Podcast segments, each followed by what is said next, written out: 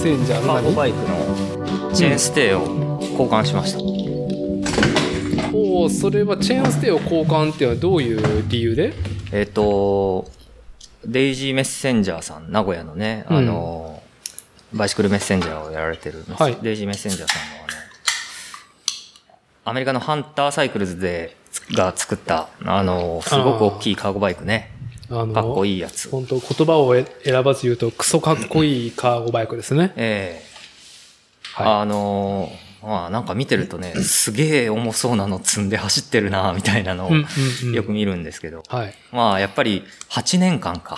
8年間使い続けてて、あ、そうか、彼これね。話をね、聞いたらね、あのーそれで、あのー写真を、ちょっとチェーンステイ折れちゃったから写真送るよって言われて。折れたんだ。うん。へえ。まあ、これはね、別に、あのフレームの品質が悪いわけじゃなくて、あんな、あんなすごい重いもん乗せてね、あのー毎日のように走ってたら、まあそうもなるよっていう。チェーンステイが折れたので、要は BB、クランク、足を漕ぐところから、はいえーっと、クランク、えチェーンリング、経て、チェーン、そして後ろの駆動軸はいはい。に渡るところの棒だよね。そうですね、パイプですね、その部分のね。が、ぼっきり。あ、ぼっきりいってましたね。パキリって、もう、根元から？かな根元じゃないかったですね。あれ多分、パイプがバテッド管って言って、途中で肉厚が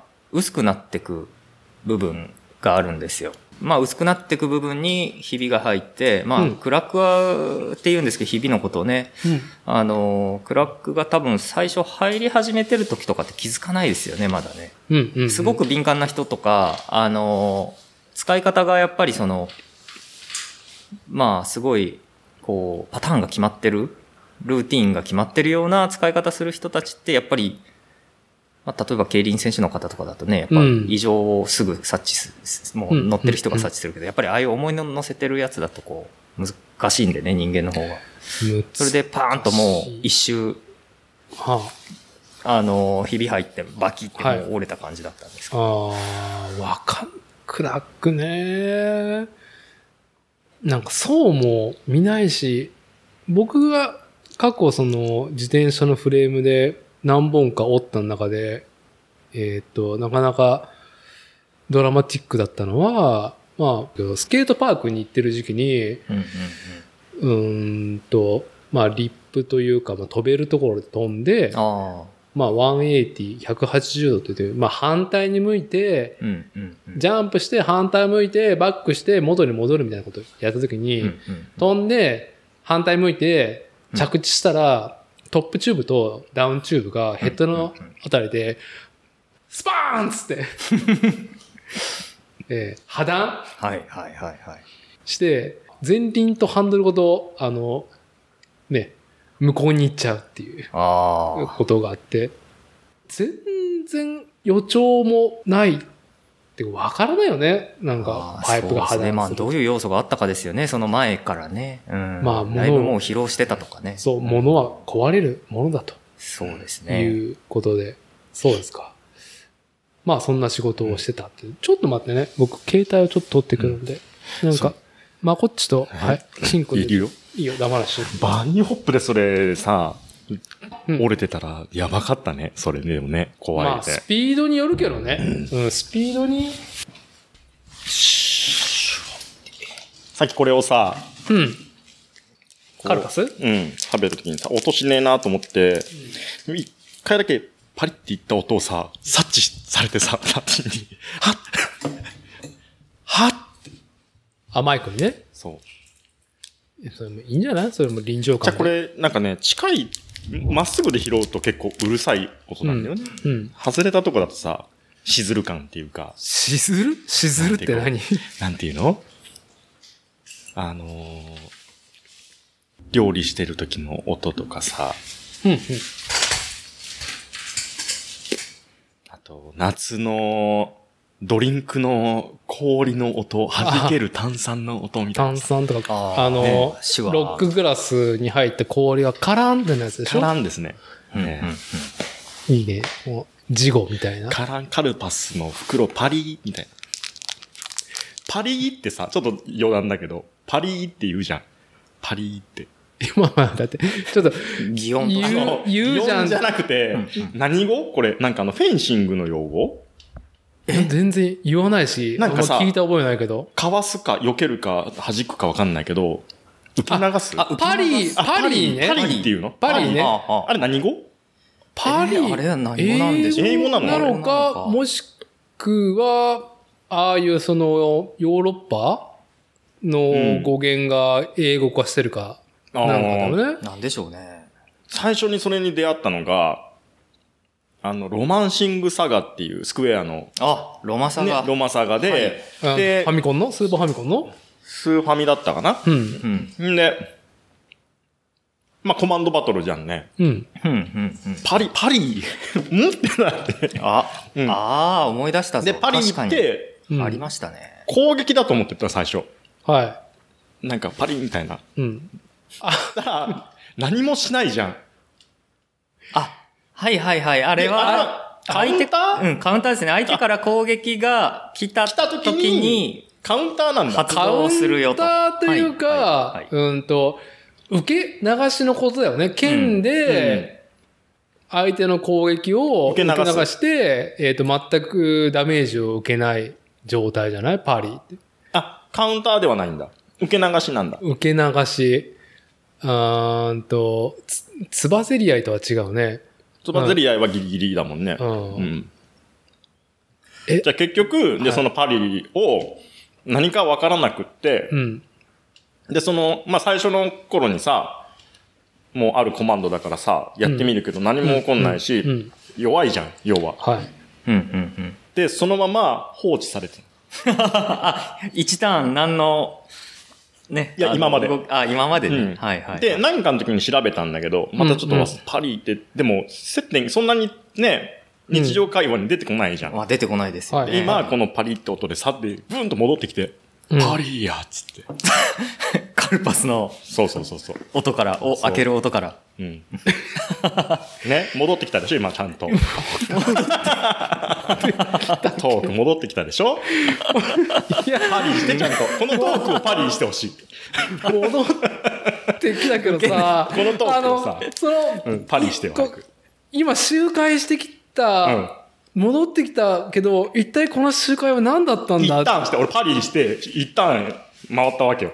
あ、うんうんうん。パリしたこ俺今だかとだけをらパリパリしてる状態ね。だから要は。今なんかで、うん、訴えたいと。大丈夫。パリ、久々に出会ったなと思ってさ。うん。何本当は何なのパリって？ちょ、ちょっと待って。本当の意味。英語？何語でしょなんだろうね。いはちっちゃいいだったよ。そうだよ。ううんあパリね、うんちなみに僕が初めて知ったパリは、iPhone のゲーム？うん。ー。うん。うんと、ど、iPhone6 ぐらいに、ぐっとその、画像が上がって、うんでゲームもすごくね、うんあの、ビジュアルが良くなって、遊び応えの、おあの高いものが増えたうんうん。うんうん中で、えーインフィニティブレード。ああ、なんかやってたね。うん、iPhone の、確かゲームができるというのは CM ですごくあのメインタイトルで挙げられてたんだよね。うん。うんうんうんと、ダークソウルみたいなやつ？だよね。そうねダーハクスラ系ってやつ？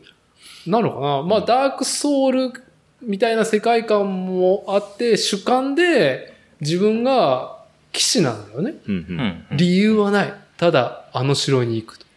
あ本人も理由がわからない。であ。、ああ。怠慢で永遠、そのまあ西洋風の鎧をまとった奴らと戦うんだけど、パリっていう要素がすごく多くてスワイプで攻撃とかする中で闇雲にこう切って切ってすると絶対勝てなくなるのね。めっちゃ強い相手になると全くガードを解いてくれないから。こっちが一方的に闇雲に攻撃してると、うん弾かれた瞬間にめっちゃ攻撃食らうのね。だから、主な戦略は相手の攻撃をモーションの初動を掴んで、うんパリーして。相手の攻撃をね、剣で弾くとうんパリーできて、相手がよろめくから、その時に攻撃を入れるっああ。あていう。ってことはパリ歴は4年になるわけね。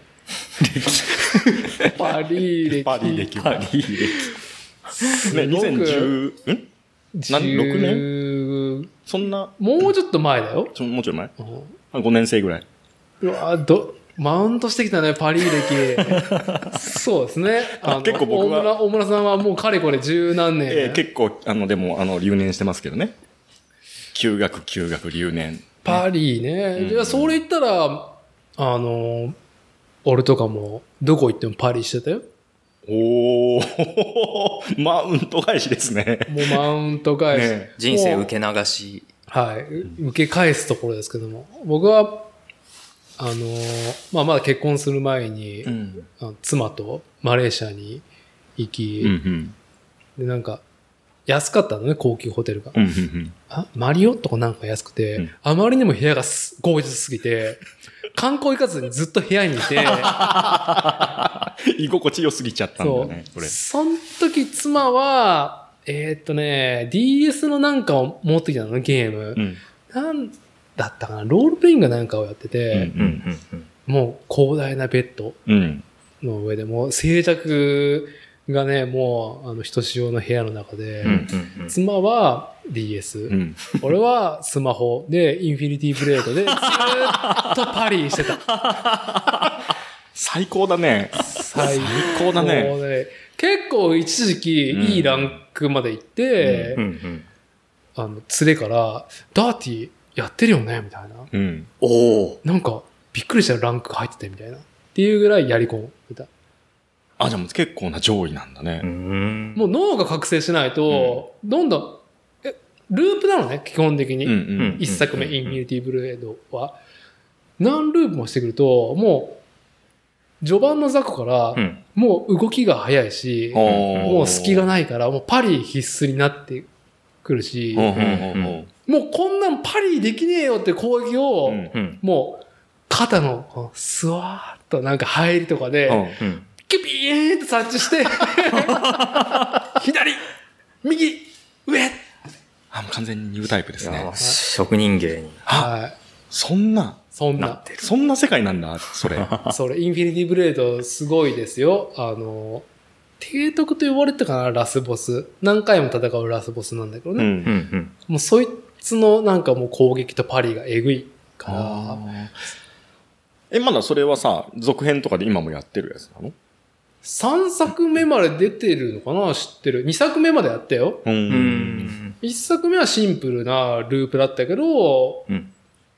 その、世界観にちょっと答えを出してくれたのが2作目だったと思う。な、なぜ不死者と呼ばれるのか。おーうんあ、ダークソウルに近いね、じゃあ、設定っていうかさ、世界観とか。そうね。で、あの、最終的に絶対何回も輪廻して戦う。ラスボスの提督の鎧とか装備が手に入るのね。ほうほうほうほうほほううほう。最後は自分が、俺だったのかみたいな。っああ、なるほど。へえ。ていう。戦ってきた相手は本当に敵だったのか系ね。R タイプそれ。R タイプだったっけ？R タイプってさ、ファンタジーゾーンじゃなかったっけ？いや、あ、ファンタジーゾーンわかんないけど、僕が、はぁっと思ったのが、その、R タイプの、うん。あの、昔 PC エンジンだよね、あれ。ん ?PC エンジンか？PC エンジン。はあはあはあで、あ、違ったっけな。まあ忘れたけど、うんで、要は普通のシューティングゲームなんだけど、うんうんうん。そうね。戦闘、そう、グロい感じ。戦闘機に乗って、うんで、どんどんどんどん、まあ、敵を撃ち落としてはボス、うん撃ち落としてはボスみたいな、よくあるね、うん。うんやつ。だけど、まあ、その、キャラクターの造形、敵のキャラクターの造形とかがう、ん割と、なんていうのかな、その、胎児とかね、対、まあ、そういう、だから、えーっと、エイリアンだよね。エイリアン、うんあの人な、なんとかギーガ。ギガ、うん。さんの、あの、作ったエイリアンの頭は完全におティンポじゃないかっていう。そうだね。あ、今日そっちの方面ね。おティンポシンボリックな。シンボリックな、うんフェイスハガーとか完全にあそうもガン、まあいいや。う、はい、うん。ってでいうのを踏襲した雰囲気の、まあ、インスパイアというかパクった感じの造形の敵敵なのね。で、なんかもう本当にその敵のボスのもう描写が女性器に触手がもう絡みついてるみたいなラスボスだったりとか、うんラスボスとか、うんまあステージのボスだったりとか、うん。で、どんどんそれ、撃ち落として進んでいくんだけど、まあ普通にクリアすれば終わり。で、そのゲームの世界観が、なんかその、まあネットで見てさ、うんうんうん。あの、要はバイドだっけ？敵のそういう生命体のこと。バイド全然忘れちゃった。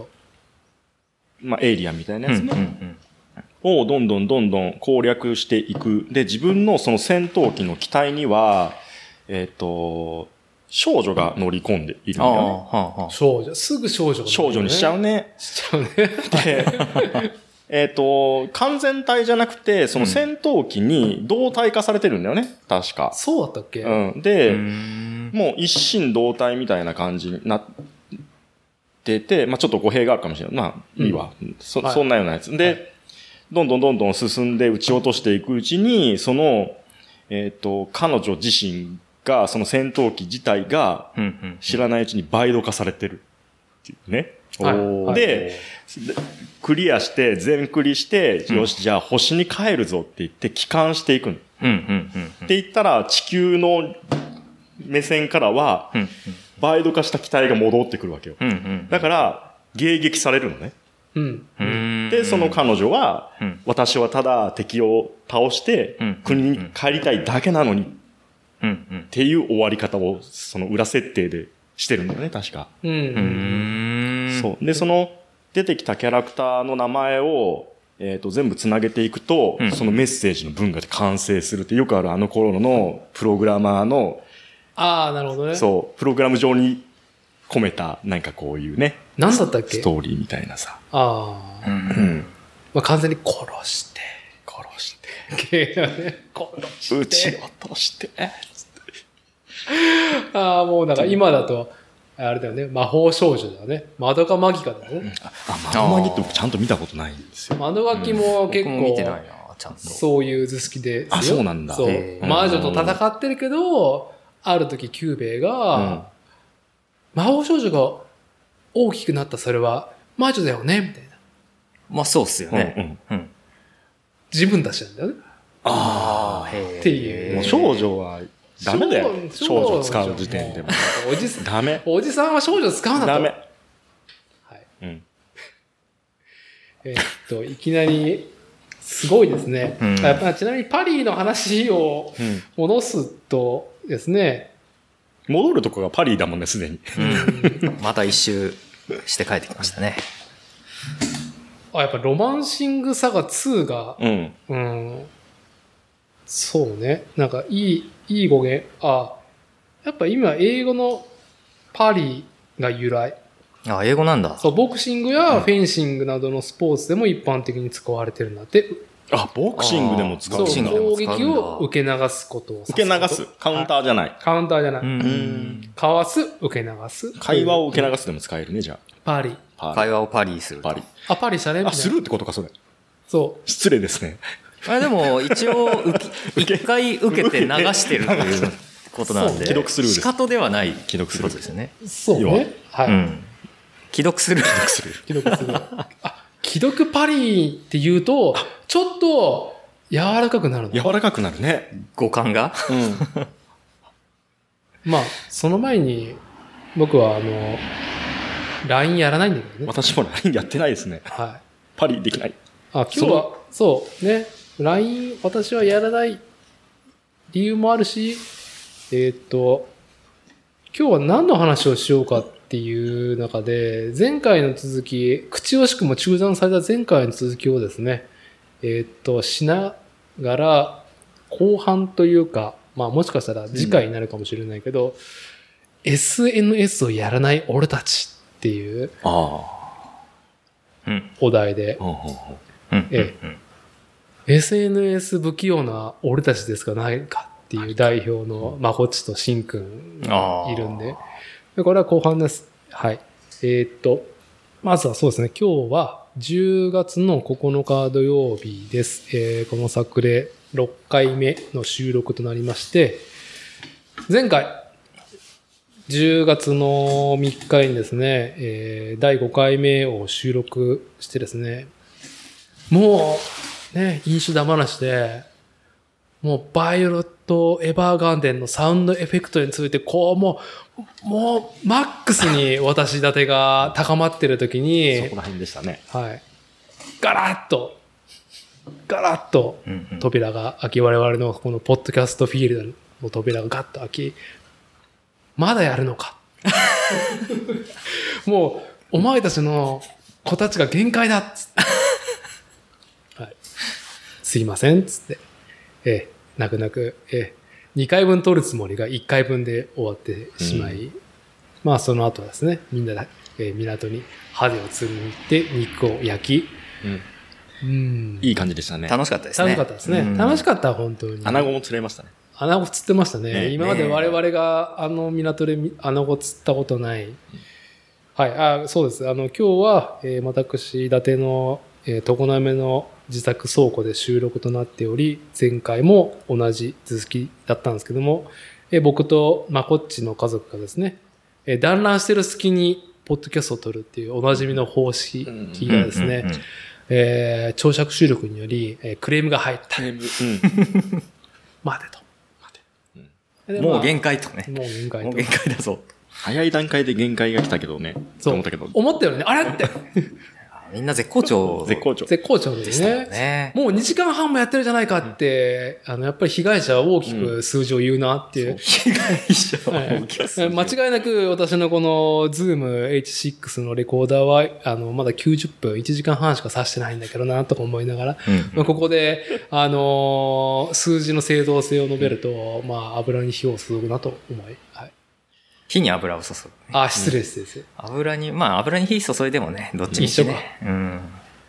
はい。おっしゃる通りでということで。炎上といてで、今日はですね、本来はですね、えーっと、まあ、愛知県のですね、中山間地域の稲部であれこれやってた僕、まあ、あと、しんくんもつながりがある中で、マウンテンバイクトレイルのツアー企画が、まあ、ちょっと仕切り直しっていう雰囲気もありつつ、えー、ついにオープンすると。うん。いうことで、まあ我々がちょっとね、あの、ガヤというか、あの、応援しに行って、マウンテンバイクも楽しみ、なおかつ、お、これはフィールドでのポッドキャスト収録？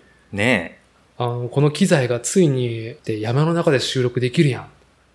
え。で環境音も川の音とか、なんかね、森の木々の中ざわめきとか取りつつ、マウンテンバイクのこうね、うんゴローって走行音を取っての、いいねって高まってたら、台風14号ですよ。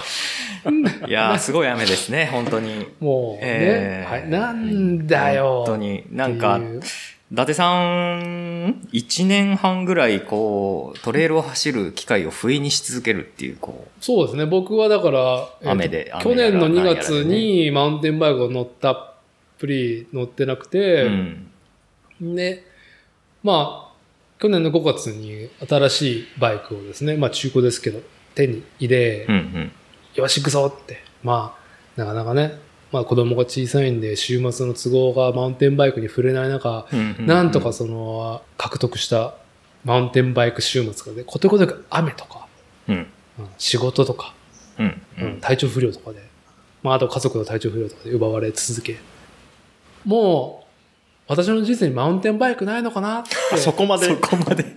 もうないのかな？完全にこのかっこいい俺のマウンテンバイクもちょうど品として、うんまあ、その生を閉じることになるのかなって思っていたが、このね、10月9日のイベントに合わせて、あ、失礼、10月10日ですね。あ、そうですね。今日10月10日土曜日です、10月はい10日ですね、土曜日。10日、ああ、乗れちゃうかもって、先週から準備してたら、これですよ。で、もうなんか、ふて、ふて寝ですよ、ふて寝。うん週の半ばから体ね、コンディションをもう整えたのも放棄しても酒をもうなんか浴びながら。夜ね、子供が寝た後の時間も、あ、何も創作活動、プラモもやる気力もないし。ただただ妻がやる、あの、集まる動物の森、集まりの様子をなんかボケ。眺うんめ、来てるね。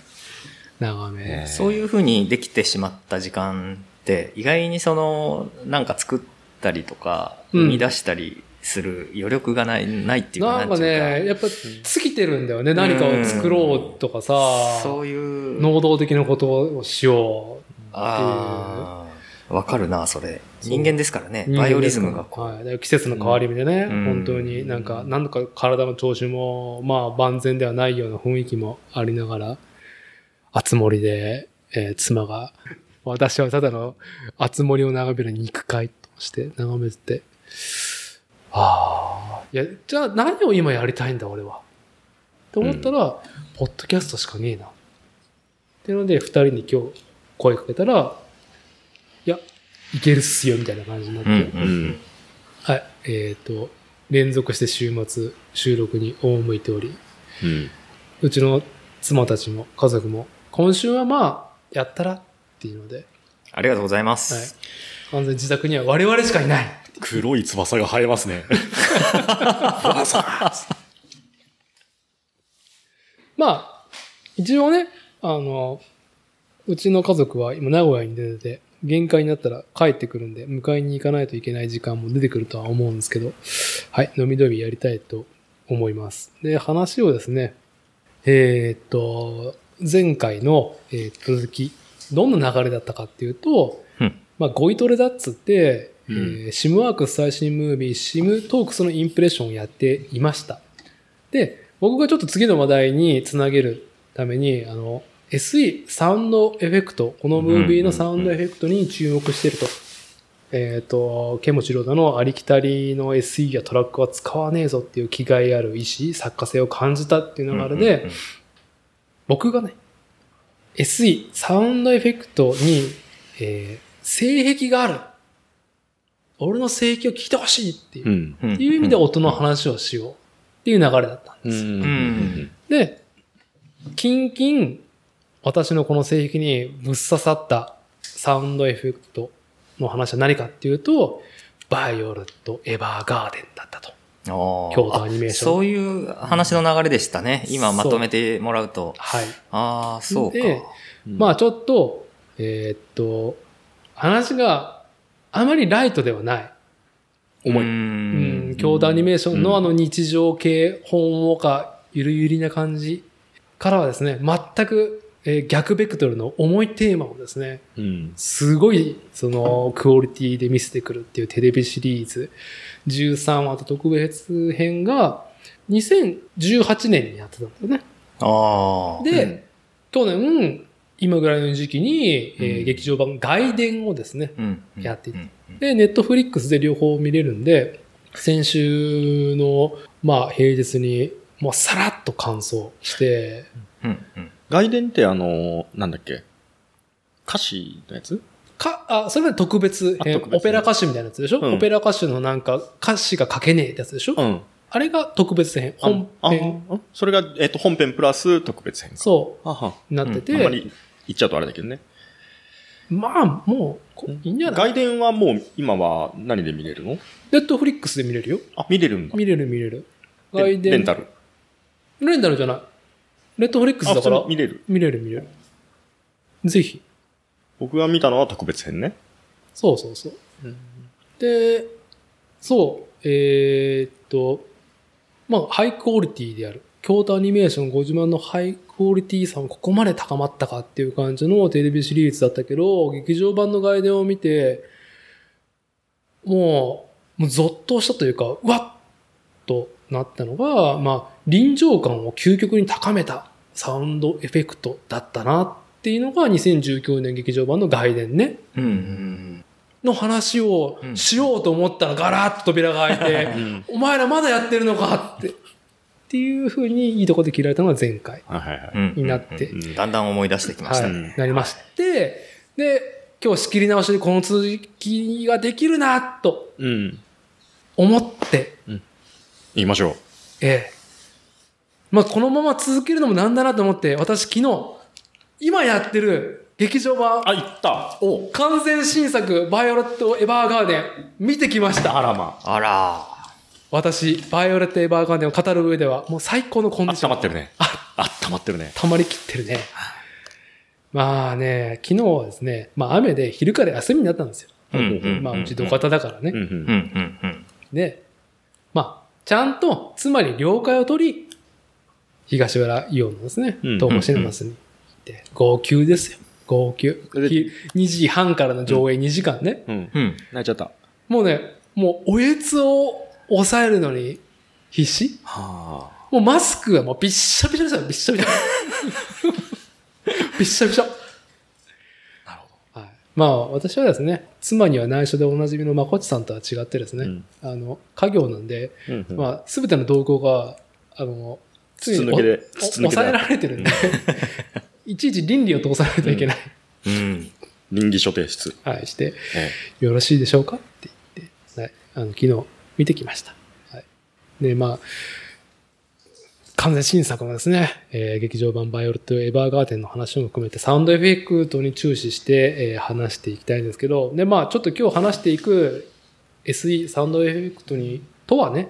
えーまあ、アニメ、ゲーム、動画等において演出の一環として付け加えられる、えー効果音のことですと。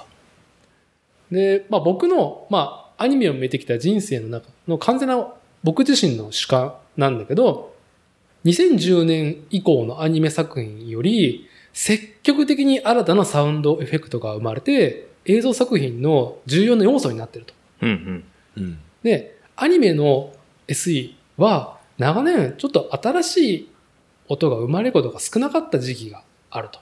2010年以前ね。うん。使い回しが主流というかよく聞く音？もう、あることといえばこれとかさ、机がいざる音とかうんこれって。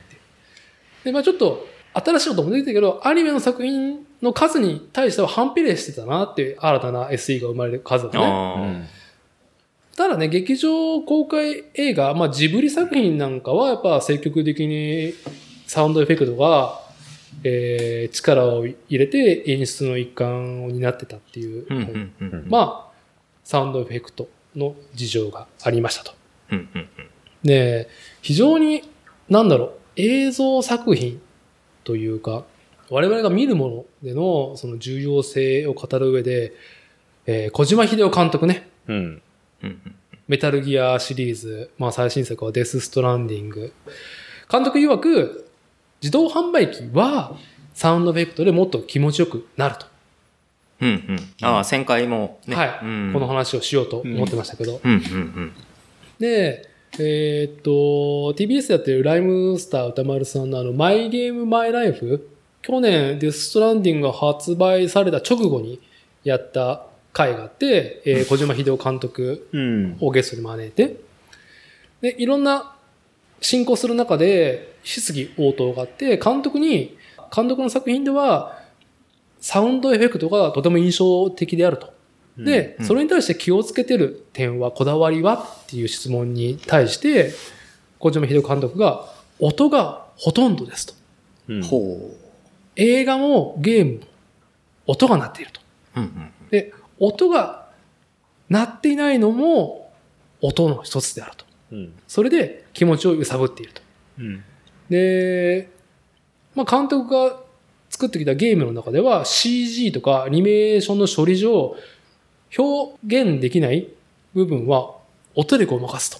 う。うんん。処理で映像とか間に合わないとかうん暗転してしまうときに、まあ、まあこの話を聞いて思い出したのはメタルギアとかで暗転したときにドサッって着地する音がしたら、うんあ、超えてきたんだな、あの壁を。とか、なんか来たな、とか。うん。ああ、そういうのありますね。そう、暗転した時に、わざわざザザって来た時に、複数来たとかっていう、まあ本当に臨場感。は音で決まると、うん。えー監督は言っていて、でさっきの自動販売機の話なんだけど、ボタンを押して自分が行動してリアクションが返ってくるのがまずゲームね。うんうんうん。で、押す音と、うんその時のフィードバックの音と、また返ってくる音。うんうん。で、調整をやればやるほど気持ちよくなっていくと。で、ボタンをパッと押して、ベコンだけじゃ、ちょっとね、うんうんまあ、自動販売機とかはそうじゃないですかと。うんうんうん。あれはもっと気持ちよくなるんですよと。あ面白いなそへえ。飲料水だけじゃなくて、切符とか売っている自動販売機だって、もっともっと気持ちよくなっていくと。う。うんんうんうん。これサウンドエフェクトの重要性を、まあそれにとてもこだわりとか配慮してる小島秀夫氏の意見がまさにその通りだな。うん。うん。そうですかそうです自販ね。機面白面白くなりそうだよね。うん。何よりね。うん。なんかあの、当たりとかさ、外れとかそういう喋りをさ、うんあの、カーナビとかではあるけどさ、うん関西弁のとかさ、はい。あれもなんかあったよね、自販機でさ。あった方言のやつ。なあ、大道、あ、違う。大道だっけ？大道の、うん確か自動販売機で、地域によって関西だとね、うん関西弁になり、なって、うんうんうん。うん、とかってありましたよね。効果音で言うと、あとなんかね、なんかタイトルは忘れちゃったけど、あのね、何かのショートムービーの一編で、うん。ピンメンっていうやつがあって、なんだ、何のやつの一編だったか本当忘れちゃったんだけど、うんで、。そのピンメンっていう、ちっちゃい、小さいおじさんみたいなキャラクターがいっぱい自販機の中にいるのね。うんうんで、要は僕らはコインを入れてボタンを押したら飲みたいドリンクがガチャンって出てきて飲めるってすごい便利な機械があるじゃんっていうのが表向きで。実はその中にはものすごい働いてる労働力があるんだっていうのを描写した。まあ、その労働力がピンメンなんだけど、いっん。ぱいピンメンが入ってる。で、ボタン押した押されたぞってこのジュースだってガチャンって出して、うんで、あれこれあれこれジュースを用意してガチャンって出すところまでを、こう、一生懸命ピンメンが働いてるのを見せられるんだけど、その彼らは言葉を発しない。ただ。ピクミンとすごい被るんだけど。ああ、そうか。ピクミンもなんかそんな音しますね。そうそう。だから、あれを見て思ったのが、まあ僕ピンメンそれ知ってて、うん今そのボタンを押すときに、ピンメンの声が聞こえてきたらめっちゃ楽しい。まあその、もちろんその前提がありきだけどね。うん、うん、うん。だからそういう小島監督みたいにさ、もっと面白くできる。だからもっとみんなが日常当たり前になるような、そういう当たり前の音を、意外なものをここに持ってくるとっていう、そういうエンターテインメント性あ、をさもう、、ももちろねんあるね。まあ、それで今聞きながら思い出したのが、最近のあの、はま寿司ね、回転寿司の。はま寿司ね。あはま寿司はあれですよ。もう今はもう人気爆裂な、鬼滅の刃うん。のかまど炭治郎うが、ん。ナレーション、あ、そうなんだ。タッチマうン。へえ。まあ、あんな劇中みたいなことは言わないけど、うん商品が間もなく到着しますみたいな。うんうんうんうん、うん、うん。まあ、これは、うーんと、なんだろう。サウンドエフェクトというか、アフレコというか、うん。うんうん。まあ、声優だけども、まあ、音の演出だからさ、うんうん、うん。それで、はま寿司に行きたいっていうね、ファミリー層っていうか、うん子供のね、うんなんちゅうの、こう、ね、ずるいところを、ずるいね。ずるいところをね、そう。まあ、うんそれぐらい音っていうのは、まあ、裏方になりそうなことではあるけど、大変、えーっと、重要であると。で、バイオレット・エヴァーガーデンのサウンドエフェクトの話に戻すと、まあ、この作品自体はさ、もう作画の演技力がすごい。うん。もうリアルを超えてきた。なんかね、あれ、これ、僕もね、あの、見たんですよ。昨日一気には夜寝る前に9話ぐらいまで見い。た。もう寝る前に、ね、すすごい眠そうだからね。あの、まあ、いや、まあ本当にね、あの、あスルメアニメやな、じゃないけどね、あの、何？噛めば噛むほどってこと？それまあ、酒飲みながら見てたんで、ああ、あの、いや、やっぱりすごいこれテレビシリーズなんだと思って、そう。うん、まあ予算がどうのこうのっていうのもあれだけど、すごいなぁと。そう。うん。あのーなんかさ、オープニングの歌とさ、エンディングの歌ってさ、お決まりで入る。うん。うん。ねうんうんで、まあ、アバンタイトルと呼ばれるそのオープニングの前にシーンが入って、うんタイトルソングが入ってってうんいう中で。で、最近よくある作画とかにち自信ありますっていうか、もうハイクオリティなものってよくあるなってのが、うんうん第1話はうん。もうオープニングソングがなく、う。うんん。もうどんどんどんどんその絵力と作品の話でもう引っ張っててくれて、うん。最後、バン物語がこうして始まりますってところで、オープニングがエンディングに流れるっていうパターンうん盛大なアバンタイトルみたいな。そうそう。はいはいはい大好物なんですよ、僕。ははうんは。大好物。なんでも構成としていいですよね、そう絶対ね。で、うん第1話からオープニングができるアニメは、24分間ある、あの、基本の尺。の中の、すげえそこでサボってんなってついね。思ってしまう、小市民なんですけども、1話からもう壁ですね、壁。壁ですね。壁ですね。バイオレット・エヴァーガーデンのオープニングとエンディングの変則性すごいな。あ、うんそうですね。オープニングとエンディングが入らないんだよね。うん。あるんだけど。うん。うん半分ぐらいなのか、オープニングやるのうん。は。13話あるんだからね。僕はね、昨日9話まで見たってさっきも言ったけど、第1話はさっきの伊達さんの言う通りで、最後にオープニングだったか？だったっけな？あったっけな？あのーオープニングねえなっていうお思い出か。回があったかな、そうですね。あの、逆に、エンディングをめっちゃ早めに入れて、その後、そうね。あの、ちょろちょろっとまたストーリーが進んで、あとはね、あの、印象的だったのが、最後にバーンってあの暗転して、カッコ、うん。カッコ、あ、その、題名が入るのね。終わってね。そうですね、はい。話終わって、この物語が語ったのは、うん。あなたに伝わったのはこれですかね？っていう感じうんで入るんだよね。そうですね。鍵カッコにフレーズというかそのセリフだったりその回をね、象徴するような、こう言葉が入るっていうような演出。そう。下手したら鍵括弧の中がないとか、ああ、うん。そうでしたね。タイトルなしの回もあるんだよね。うんはい。もうね、攻めた演出されてますねっていうね。うん。そうですね。まあその演出って結局さ、その切り方だったりとかさ、うんうんうん構成でトリッキーにできるじゃない、うんうんでもさっきも言ったようにさ、大元のさ、もう作画？うん。うん。結構さ、普遍的な話っていうか、よくある物語性の群像劇じゃん。ううん、うんん。、うん、うん。なんかこういう話よくあるなっうん。ていうのがちらほらあるじゃん。うん。王道だなと思ったの、全部話がね。うんまあ、うん、うん。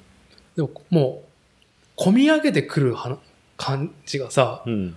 桁違いのは何なんだろうなと思うんだけど、うんやっぱその決めるところでの、うんその、役者さん、キャラクターの、もう顔というか、うんもう演出というか、もうぼ僕あれです、あれ、あれダメですよ。あの、オペラの作家の、あお父さんの書いた。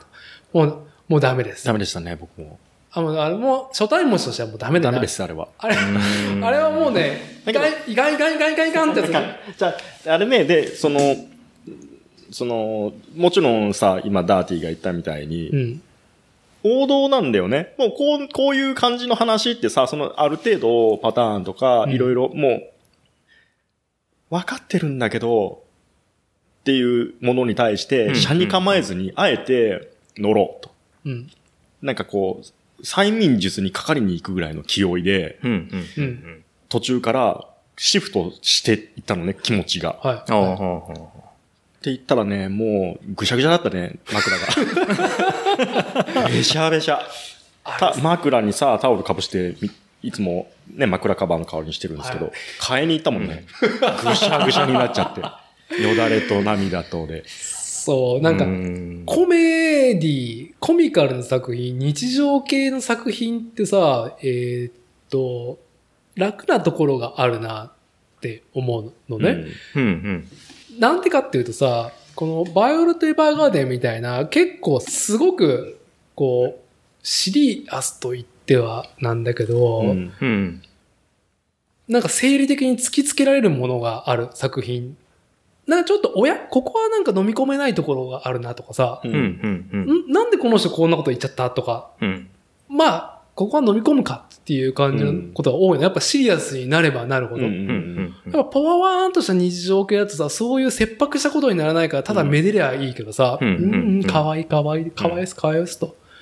まあ、シリアスなことになるとさ、ちょっと自分はこの結論とか意見は違うなっていう中で、バイオロット・エヴァーガーデンのテレビシリーズ、もちろん映画版も、もう納得？うん。うん、うん。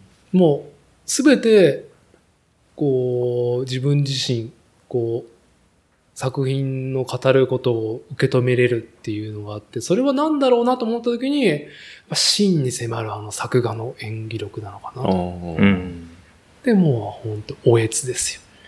そのアミアニメをさ、見る量がダーティー多いじゃん。は見てる量。僕なん全然そんなににわかで全然見てる量も少ないからさ。うん、うん、うん。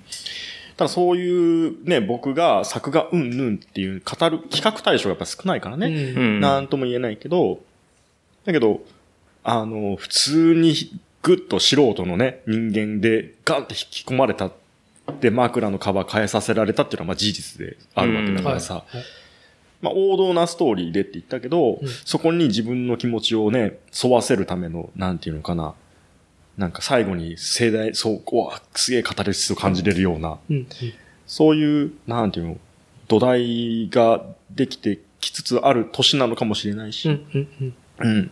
それにちゃんと作画、その演出っていうのがね、合わさってたんだろうね。うん。そうね。だからもうその辺はもう京都アニメーションのもう匠うん。で、もう全く手を抜いてないなっていう。だからすごくトリッキーな演出もありながらも、しっかり基本をめっちゃすごいレベル高くやって。いるなと。うんで、それの基本を支える上でのサウンドエフェクトにもすごい力が入っていて、で、シンくんは9話だよね。多分話すごくキリがいいところで終わったでしょ？ああ、そうですね。うんあのー中身をそんな話していいのかあれだけど。あまあ、まあ、大丈夫ですよ。9話で一貫、一旦話はキリがつくんですよ。僕もそこで、その夜を終えた。ああ、うんそうですね。切り良かっただもん。よかったなーっつって、あとうん数話あるんだってうん。いう中で。んで、次10話ですよ。ほうシンくん。10話はもう、今年の春に、多分、多分じゃなくて、テレビシリーズもう一回再放送したのって。で、その時にツイッターでも大爆発、再び、再放送でしてて、10話が神回。うん。へえ。あれ、9話でもうなんか乾燥した感あるんだけどな、うんうん。ふーんつってもうその事前情報、もう、もうね、車に構えてますよ。うんうんうん。ほうほう、これが神回ね、みたいな。っうん。ていうので、え10話ね、つって。うんうんうん。号泣です。もう、これかと。止まらず、とま涙が。もう一番一番。そうなんだ。ええあまだまだシンくん見てない。まだあれを見てない。あの感動を今から得るのか。羨ましい限りで。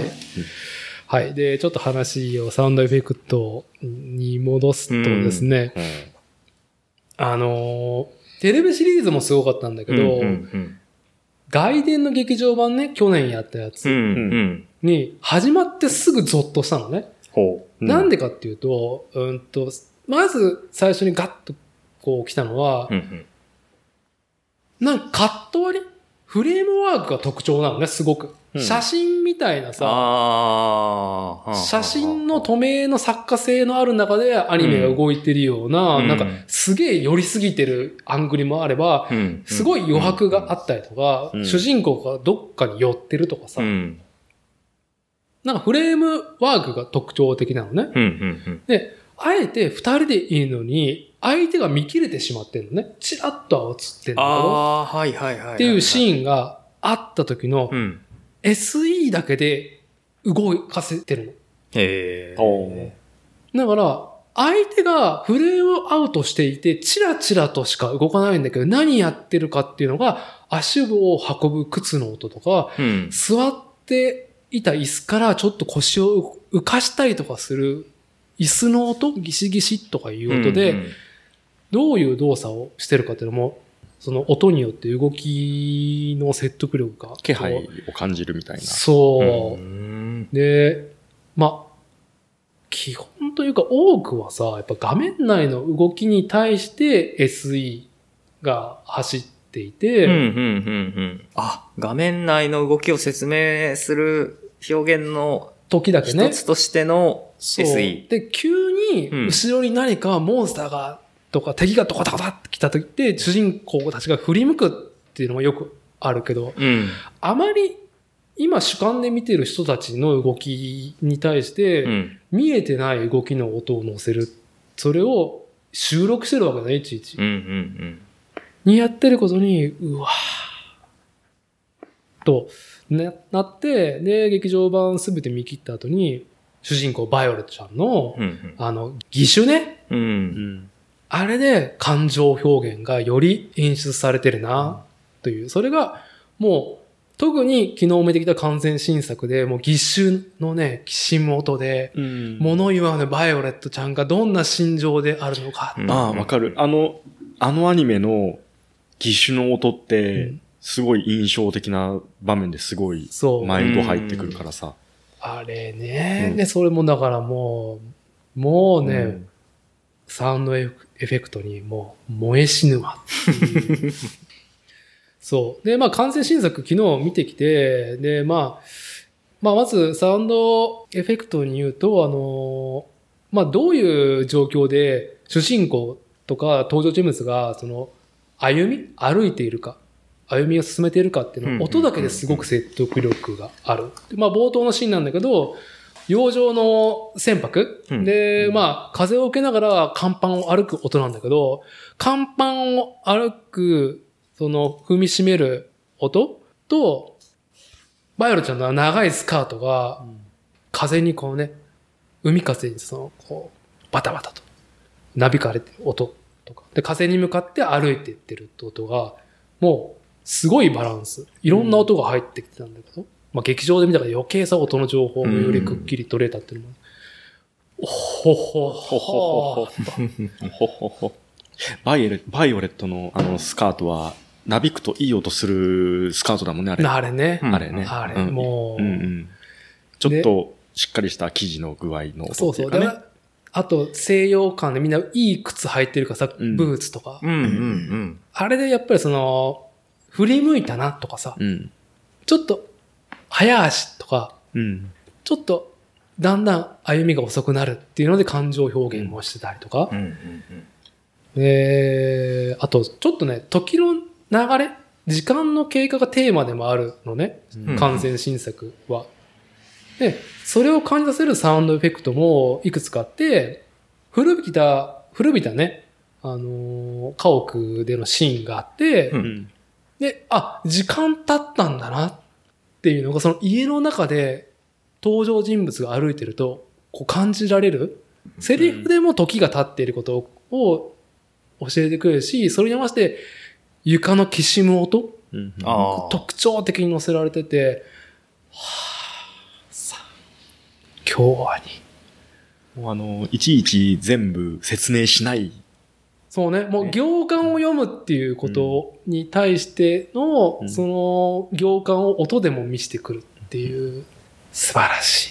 まあちょっとこれ以上は言いたいことはいっぱいありますけど、ちょっとまあちょっと、サウンドエフェクトに関しては完全新作のサウンドエフェクトの話はこれぐらいにしといて、うんうんうーんと、まあ、本作の話に触れずに、もう、すごく印象的だったことね。うんカトレ屋さんだったっけ？お姉様いるでしょ、カトレ屋さん。ああ、先輩のね。先輩の。うん。結構さ、胸がさ、うんバッと、うん。うん。うんうんね、芳醇な胸元がバッと見えるね。うん。出してんなっていう。してる。ね、テレビシリーズでもそうだったけど、うんううんーんと、外伝の劇場版からみんな格好変わるのね、ちょっと。時間の経過で。うん。おほあの、ショートカットの子いいたじゃん。う。うん。ーううん。ん。アッシュ感、うんうんうんあなんか灰色の感じ。あの子とか髪の毛伸びた。伸びてるし、うんうん。めっちゃ肩とか出してんるのもちょっとジャケット羽織になったりとか。ああ。うんうんうん。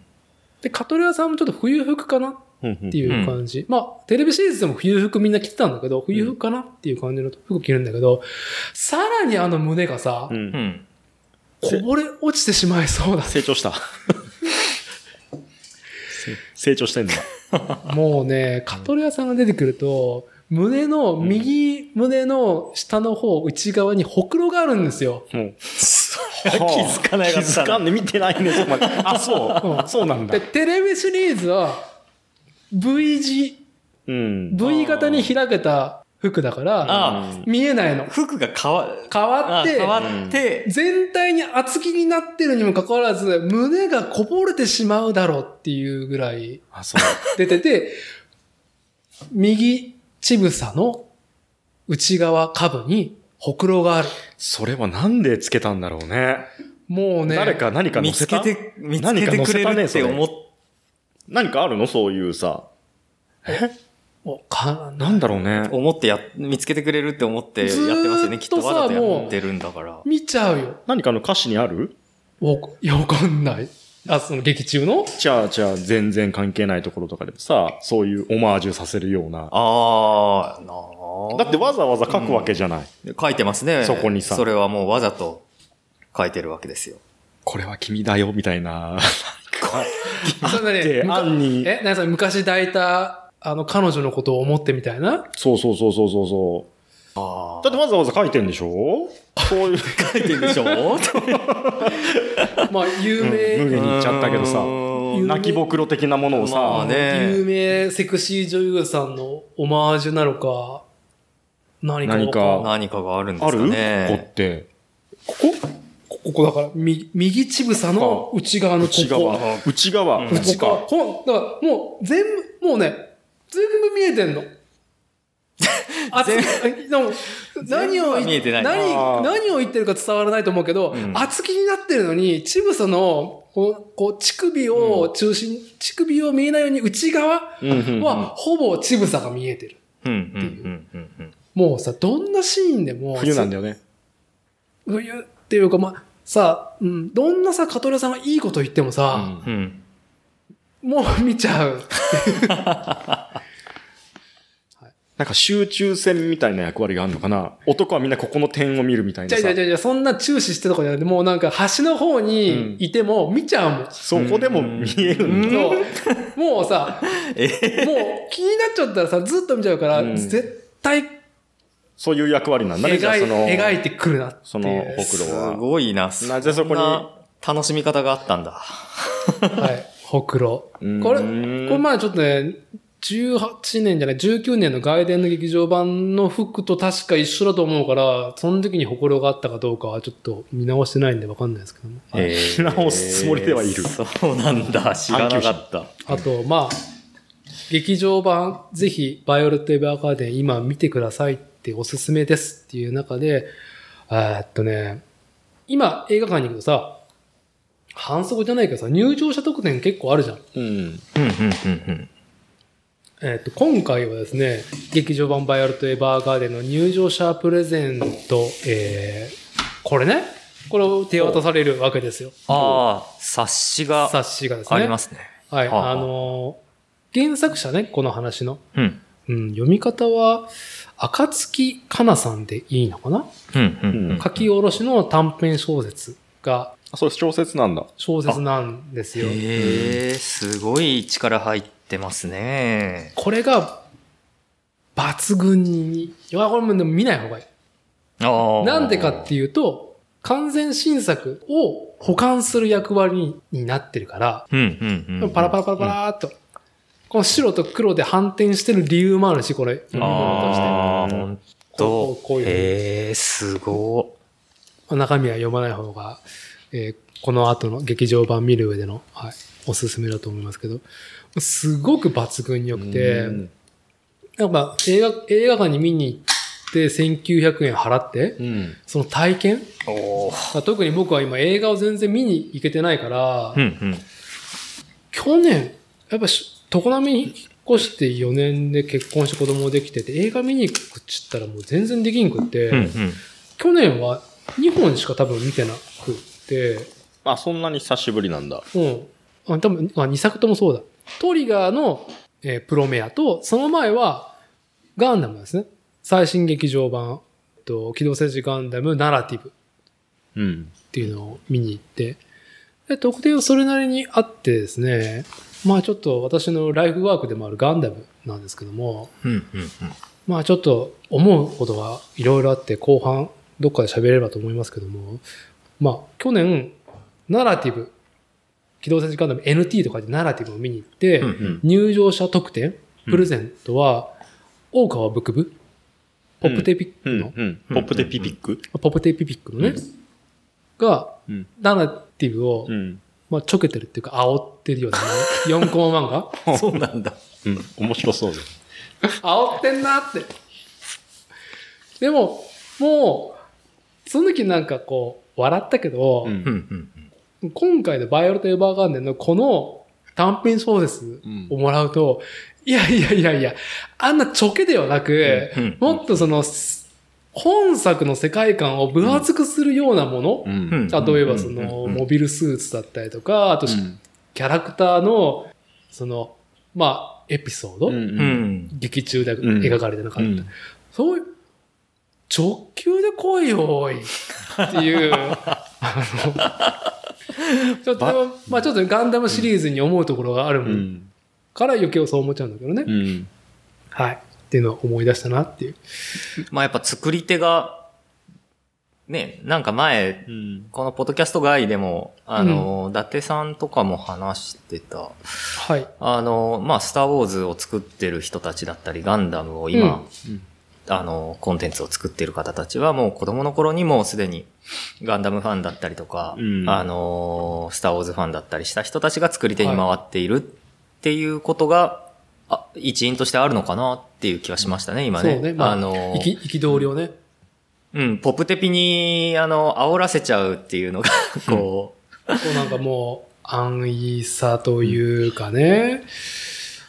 まあちょっと待って、ガンダムの愚痴は長くなるんで、一回愚痴がその、んその、何何？じゃあ、そのさ、えっ、と、何？ポップテピビックのさ、煽りのやつは、まあ、まあ、全然別の話としてさ、うん。はいはい。今回のその特典が、うん。その、文字できたっていうのはさ、ああ、いいなと思った理由がさ、一個あって、はい。うんうん。あの、バイオレット・エヴァーガーデン手紙じゃないよ。はいで、はいえっ、と、メールじゃなくて手紙なんだよね。うんうん。あの、いその、せあのバイオレット・エヴァーガーデンの世界にはもちろんさ、うん E メール的なものもないしさ、うんもうフィジカルでしかないわけよね。うんうん手紙を出す。手紙をしたためて、うんで、封書に入れて、ろう付けで印ポンって押してうん、出す。うんうんだから、思いが飛ぶんだと。うんで、届かなかった思いがここの倉庫の中にあるんだとかさ、そういう描写がすべて、ね、うん。わかるわけじゃん。うん。フィジカルだからこそ。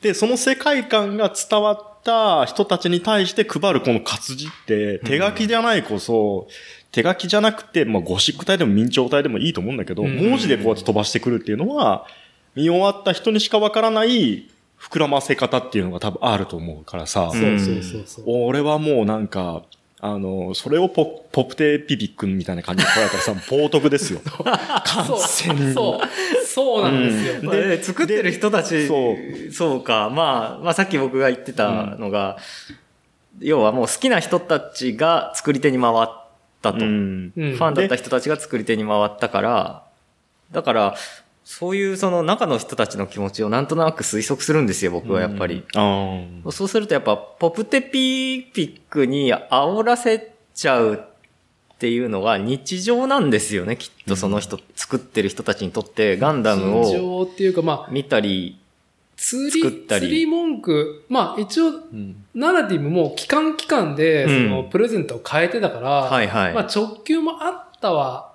あ、あ、変わったんですか、それ。あったあったんだけどうううんあ、じゃあちょっとなんか、僕の捉え方はちょっとうん違うかな。まあでも僕自身の主観で言うと、うんもうさ、もう、ブクブが、まあポップテピの二人が煽ってるわけですよ。うん。完全に。煽り具合よ。で、これさ、なんかあのーその、その、何、バイオレット・エヴァーガーデンを見て、ふっと思い出した子が一人いて、うん。あのー名前はもうさ、忘れちゃったんだけど、はえっ、とね、あの、ほら、佐々木くんとさ、まあ、さおさんとさ、あ。はよくいた時にさ、は一人なんか手紙のさ、何？手紙のアーティストさんいたじゃん。手紙作る子。で、なんか東京行ってなんか今多分なんかはいデザイナーかなんかやってる子ね。へで、あの子が、その時に手紙、あえて今手紙なんだって、すごい、何年前あれ？10年も前じゃないけど、10 10年弱前だよね、もう。あうん。で、はあの時に手紙にすごい固執して、んで、要はメールじゃ届かないものがあるから、つって、うんどうせ、なんか、で、手紙送るときにさ、昔はさ、あの、香を炊いてさ、香りも一緒に届けるとかさ。そういうねどね。そういうところから派生してるのかなぐらいにしか思ってなかったんだけど、うんもうバイオレット・エヴァーガーデン見たときに、お前って、ああ、これ見てどう思ったんだろうってすぐ想像しちゃった思い出した。手紙のーアーティストさんがいてねってそう。いう。だから手紙独自の機能っていうのは、それこそしんくん、あなたがまだ見てない10話に、おー。機能がですね、えー機能日が出されあ、て機能日ですね。ああ、そうなんだ手紙じゃないとできない機能はいはいはが出てきますんで、楽しみにしていてくださいと。まあ、まあ、こっちあれじゃない、次の休業で、つまり内緒では、でもこの前ね、ちょっと震える、お前仕事行ってんだろうなっていう。SMS が流れて、本当にその時は仕事で、ね、遅くなって、ちょうど今査定のシーズンでさ、はいで、その前資料をずっとまとめてさ、あれこれしてて、すごい残業が伸びました。で、今日、あ、ごめん、ちょっともうちょいかかるかなって言った時に、仕事行ってんだろうなっつって、なんかその顔の似顔絵のさ、アイコン作れるじゃん、iPhone ってさ。はい。い。うんうんうん。で、それで怒った顔のやつがバーンってスタンプされて飛んできたのね。ブルブルブルブルって震えてさ。震え。やばいっつって、髪の色が白髪になってんの、それ。そのスタンプがね。怒りのあまり白髪になってると思って。でさ、そうそう。10月のさ、そうね。えーっと、6日だね。10月のね、そうだね。えー、6日のね、何曜日だ？忘れたけど、たまたまさ、車を南に走らせたわけですよ、私。あ、まあ、まだ今日もあるんですが、妻には内緒シリーズ。たまたま南にね、はいちょっと用事がありましてう、ん。私、ちょっとマイクを近づけましょうか。いや、まあ、前回はね、謎の、謎の女の回でしたけど。はいそれでさ、あのーまあ、海、海沿いをね、走って、247を時計回りに回っていくんですけど、うんう。んうん。まあ、大井を越え、刀を越え、諸崎のエビさんを眺めつつ、ぐるっと今度西側の方へ行き、はい。すごいいい秋晴れでね、はい。うんで、ベタなぎ。静かだな午前8時ぐらいね、ああ、穏やかだなと思っててさ、うんうん。で、豊浜の辺差し掛かった頃にさ、すれ違う自転車が、おどっかで見たことある顔だなと思ったらさ、うん。あの、ヒゲの兄貴だったんですよ。自転車乗ってたのがね、すれ違って、あ、ヒゲの兄貴本物だと思いながら、何それ？これちょっと説明がいろいろ必要かもしれないけど、うん。はえーっとね、変な魚おじさんをご存知？まあ、YouTube の人なんだけどねい。。あの、釣り、魚を、いろんな魚をさばく人？そう、気まぐれクックさんいるじゃない。うん。うん。豊浜のさ、はこうね。ああ、はあ、はあ。んで、まあ、うちの妻が、えっ、と、元、教えてた学校の生徒だったんだけどね。うんまあ、うんうんまあ、置いといて、その気まぐれクックの中に出てくる、たまに出てくる変な魚おじさんっていう人の、えっ、と、富山の魚広場でね、やってる、えっ、と、お店の隣でお店やってらっしゃる、ヒゲの兄貴、たまにいろいろ絡んでくる豊浜勢の一人なんですけど、うんうん。すれ違って、うわー本物だと思いながら、うんもう、言ったらさ、一般のね、ちょっとした人じゃないですか。だけどはい完全に僕の目線はもうタレントを見る目なんですよ。うんうん。まあでもそれぐらい、うん YouTube 上では伝わるこう波動があるわけですそうね。そうそうそうそう。うんんで、もうあの辺の界隈の空気感は割と好きだからさ。うんはいで、あ、本物だってテンション高んな、すごい高くなっちゃって、もう僕の心の中のベタなぎはもうあれですよ。ザザーッと風波が立ってるわけですよ。うんうんうん。あかん、あかん、つって、テンション上がってきたわ、つって。で、車はそのまま進みますよね、うつみを越えて、うんはいしばらく行くと、また見えるわけですよ。うん。ふぐ先が。ほあ、うん。今日はベタなぎだし、釣り人もいっぱいいるわな。そうだよね、平日だけどみんな釣ってんな。はう。うん。むずむずっとしてきてさ。はあ、むずむずっとしてきたとい。も思って。う一回何、ふぐさき公園リターンズしてリターンズ。したの？したの？してきました、私。だってさ、また、うん。いたら、はい。違う話になるかもしれないじゃん。本当はね、そんなんじゃないのっていうふいうやに。怖いわ、なんかその、よくある、なんか YouTuber が主人公の映画、映画物語で、うん。やっぱ配信とかがあるから、より、うん。その、視聴者が求めるもの、過激なものっていうのあ、で過激志望ね。僕の嫌いなやつね。ああで、本人が、どんどんどんどん、うんあのーまあ、悪い結末に、うん自ら歩んでしまう。あれ良くないよ、過激志向の YouTuber。僕ね、すごい良くないと思う。でもさ、ふぐさきの公園もう一回行こうかな同じメンタリティ。それと欲しがってる。同じっちゃ同じですね。で、これ、取れ高あるかもしれねえなっていうのが、どっかよぎったでしょなくはないけど、はいでも、やっぱり、その、ね、最初ベタなぎだったうん波が、はい。あ、ヒゲの兄貴だ。ベタなぎだったはずなのに、なぜか心の波を荒立ってきたよ。うんうん。まあ テンションもこう車を走らせるとちょっと上がってきちゃって。すごい、うん、そう、うん上がってきて、うんで、自分の気持ちをね、こう、咀嚼してるうちに、うんうん。ふぐ先についちゃうんだよね。気がついたらついてたうん野間と。の灯台がゴツンと立ってて、まあ、下半島道がねえから、そうなってしまそうなっちゃうんだよね。うん途中で登ってかない限りね。はい。んで、ああ、これは、そのままにしちゃいかんと思って。で、この前言っても、うんね、ふぐさきに対しては、興味本位な話をパーンってはい適当に言って終わらしちゃってるから、これは自分の中でもけじめをつけんといかんと。はい。うん。ね。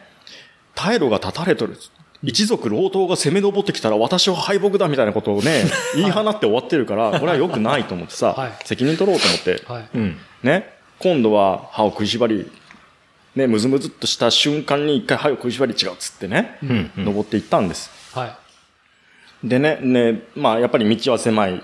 もう車が降りてきたら、うん。どっちかがフルバックでずっと戻らなきゃいけないぐらいのね、うん。うん。車の退避場所がまあ数箇所あるはあるんだけどね。はい。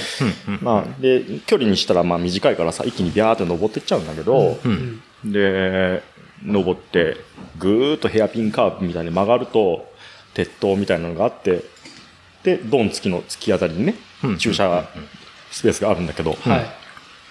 前回行った時は、車2台分ぐらいしか止めれないって思ってたそこにう、ん。車がね、10台、えー違う、1、2、3、こう、9台止まってた。ほう。うわ、何？所狭しと。朝？で、このまま僕が突っ込んでいったらもう完全に、あの、なんて言うんだろう。もう誰も出れないみたいな。ああ、まあ、テトリスで浜で全部そうそうそう、テ消えちゃうぐらいのトリス棒。うん私、ハイエーステトリス棒みたいな感じで。イエステトで、リス。ドーンって刺すやん。はい。はあはで、しばらく様子見て、ううんーん、と思って、で、また、一回 U ターン、U ターンする場所はねえってなって、ぐうんうんうんーっと戻ってって、バックで向きとりあえず変えあ。て、で、ちょっと下降りたところの、あのー、対比スペースに置いてさ、うん。これいかんわけにはいかんよなと思って、うん。うん。逆にそんだけ集まって、太極拳かなと思ったんで、最初。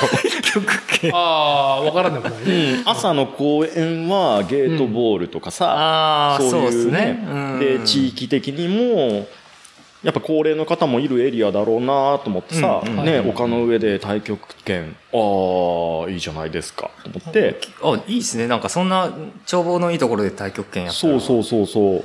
で、そういうイメージをして、まあうん一応ね、はんランまあジョギングスタイルでさ、公園にトコトコトコって歩いてってさう、んうん。で、入り口入って、まあ、木陰からさ、ちょっと様子を伺い、人がやっぱりさ、10人ぐらいいるわけだからさ、うんうんやばい人だったら怖いからさ、ちょっとここへ見たらさ、なんかね、カメラの三脚が見えたんだよね。うん。ほうほほうと思って。で、またちょっと進んで中に行ったら、う。うんうん。あのー公園の入り口、まあ一箇所しかないんだけど、うんうん公園の入り口に向かってうんチェアリングをしてる、えっ、と、どうだろう、定年迎えたぐらいの人たちなのかな、はい ?60 から70ぐらいの人たちが、バーンって入り口に向かって座っとるわけよ。うん。うんうん。で、カメラが8台、8ぐらいかな？ドドドドって入り口に向かって向かい向かっとるわけよ。うん。タレント気分だよね。え、あ、みんなみたいな写真で、入り口の方にそうえ入り口？海の方じゃなくて？海。そう、展望側じゃなくて、入り口の方に向かってはあカメラみんなレンズ向けてるのね。はえ？どれと思って。で、みんな目線こっち向くじゃん。で、目が合うわけよ。その、10人数にする15人ぐらいおったの。結構いますでね。、目がバーンとあって、うんだけどみんな言葉を発しない。うん本陣に構える、なんかもうね、大将のようなはい佇まい。チェアリングっていうかもう普通のさ、こういうゆったりじゃなくて、こういう感じ。戦国武将だ。戦国武将みたいな感じ。で、みんなこう微動だにせんとさ、うん。立っとるわけ、座っとるわけよ。うん。わーっと思って。でも見た感じ、カメラのカバーに、まあ、カモフラージュ柄だったりとか、んあと装いがもう完全にあのバードウォッチャーだった。なるほどね。うん。はい。で秋の装い長ズボンに、まあ、ちょっとしたジャケット羽織って、でハットかぶってさみたいな。なるほど。とバードウォッチャーか。ん待ってよ、声出したらあかんやつか。うん。動画かもしれない。そうだね。で、なんか狙っててそこにもう止まってるやつかなと思って。騒いだらああ、なるほどね。逃げちゃうやつかと思って、うん。もう一人で勝手にこうなんか何こう肩をヒュッと上げてさ、うん。なんかもうコソコソコソあみたいに隅っこコソコソもトム・ジェリのねトムジェリなこうコソコソコソっつって隅っこをさ公園の隅っこ歩いてはい。大回りで一番隅っこにいる人に声かけたわけですよ何何をやってらっしゃるんですか鳥ですかっつって聞いたら、うんうんこれはね鷹の渡りをね狙っているんだよ鷹の渡り。渡り鷹の渡り。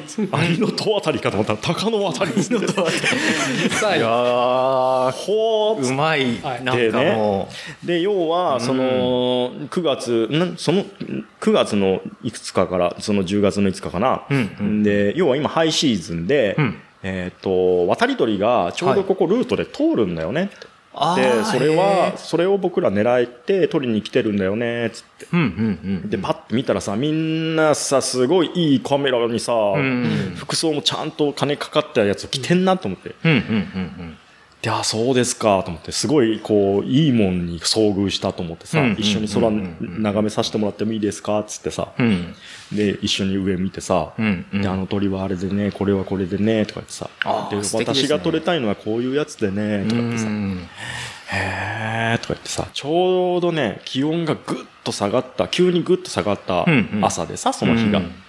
ん。で、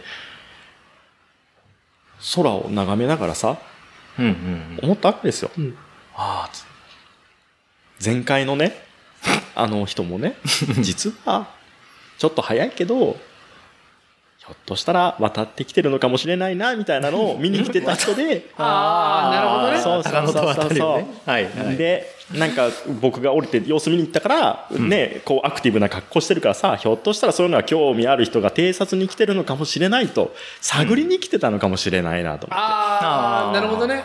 その、ボッチャーの生の声が聞けるかもしれないなと。そうそうそうそうそうそう。ネットではね、観測できないね。そう。かなと思って、もうなんか僕のあの前のさ、時のあの不甲斐なさ。ね、本当に、チンコで全てものを考えるようなあの態度。恥じましたよ。私は。で、空を眺めながら、寒いからさ、やっぱり金玉がキュッとしちゃってね。結局そこに、まあまた帰っ、一周回って帰ってくるというか。もう締め。必要だったかいや、ちなゃんと、それ、ちゃんと考えてきたらもしかして。ブルブルブルってなって、あ、今日冷えますもんね、つって。おお兄ちゃんの格好だとちょっと寒いぞ、今日は、つって。そんなドライフィットじゃいけない。っつって。ドライフィットじゃいけない。あいいもん見させてありがとうございましたって言って、ね、今度は車に乗ってさ、うんうん。エンジンかけてさ、うん。車パッと見たらさ、はい。この前はね、うんあいつ、降りていかねえんだよ、みたいな感じで言ったけどさ、うんうん気持ちよく降りてったよね。で、ミラーに映った車がさ、もう赤いアルファロメオでしたよ、もはい。はい。う。ね、っていうね、っていうね。前回の、ねあの、フグ崎公園に対するね、あの、冒涜をちょっと今日は解消しに来ました。いやー僕もなんかその、ふぐざき公園行きたくなっちゃいましたね、そんな話聞いてたら。だから僕はもう Google マップでとりあえずね、主観で見てきましたけど、ええはいうん。まあ、見晴らしいなっていう。そうそうそう。うん渡るんだって、鳥が。うーん。まあ、あのーそう、ちょっと鳥ではないけれども、先週ね、みんなでハゼ釣り行ったじゃん、港に。うんうん。うんうんあそこの港なんてね、セントリアから離発着する飛行機をいい風に撮ろうっていう大口径あのレンズを持参したカメラマンも多いから、まあ、カメラマンはよく集うスポットがいっぱいある。ああ、そうなんだね。うん狙ってるよ、みんな。うんうんあの港で。なんかあのーあれだよね、管制塔のさ、無線を傍受してる人いたよね。カセットの無線を傍受。はい。ね、結構好きな人いるんだよね。うんいるいるいる。なんだっけ？オッチーの奥さんとかもね。あれはあだとか言ってさ、なんかそううんうんいう航空無線をさ、うん。解読するタイプの壁があるんだよね。まあ、オッチもね、うん。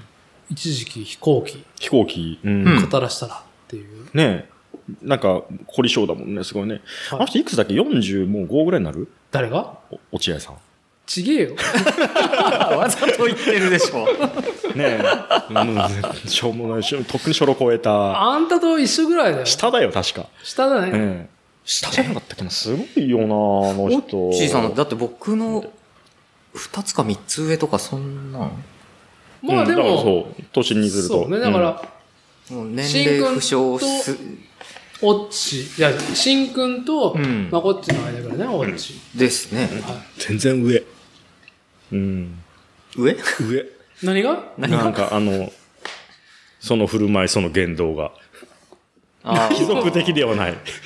貴族的ではない。その振る舞い、でその言動。あんたそれ言いたいだけじゃん。そうそう。パンチラインそう、パンチライン言いたい。使いたい。ナナミズム。七水。やばいね、やばいね、それ。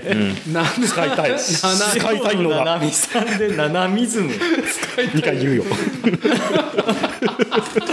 これはすごい、すごいパンチラインが出てきた。本体は知らないけど。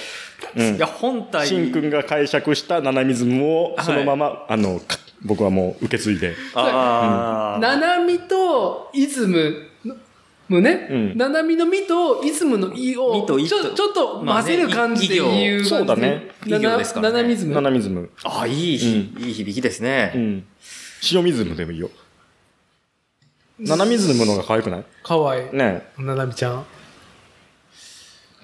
まあ、ななみちゃん、80何歳あれ？え ?80 何歳ですよ、塩何歳？七海さん今。うんだけどこうやって、あのー要は、あれですよ、僕は、シンくんからナナミズムを口伝されたわけだからね。はいはいはいはい。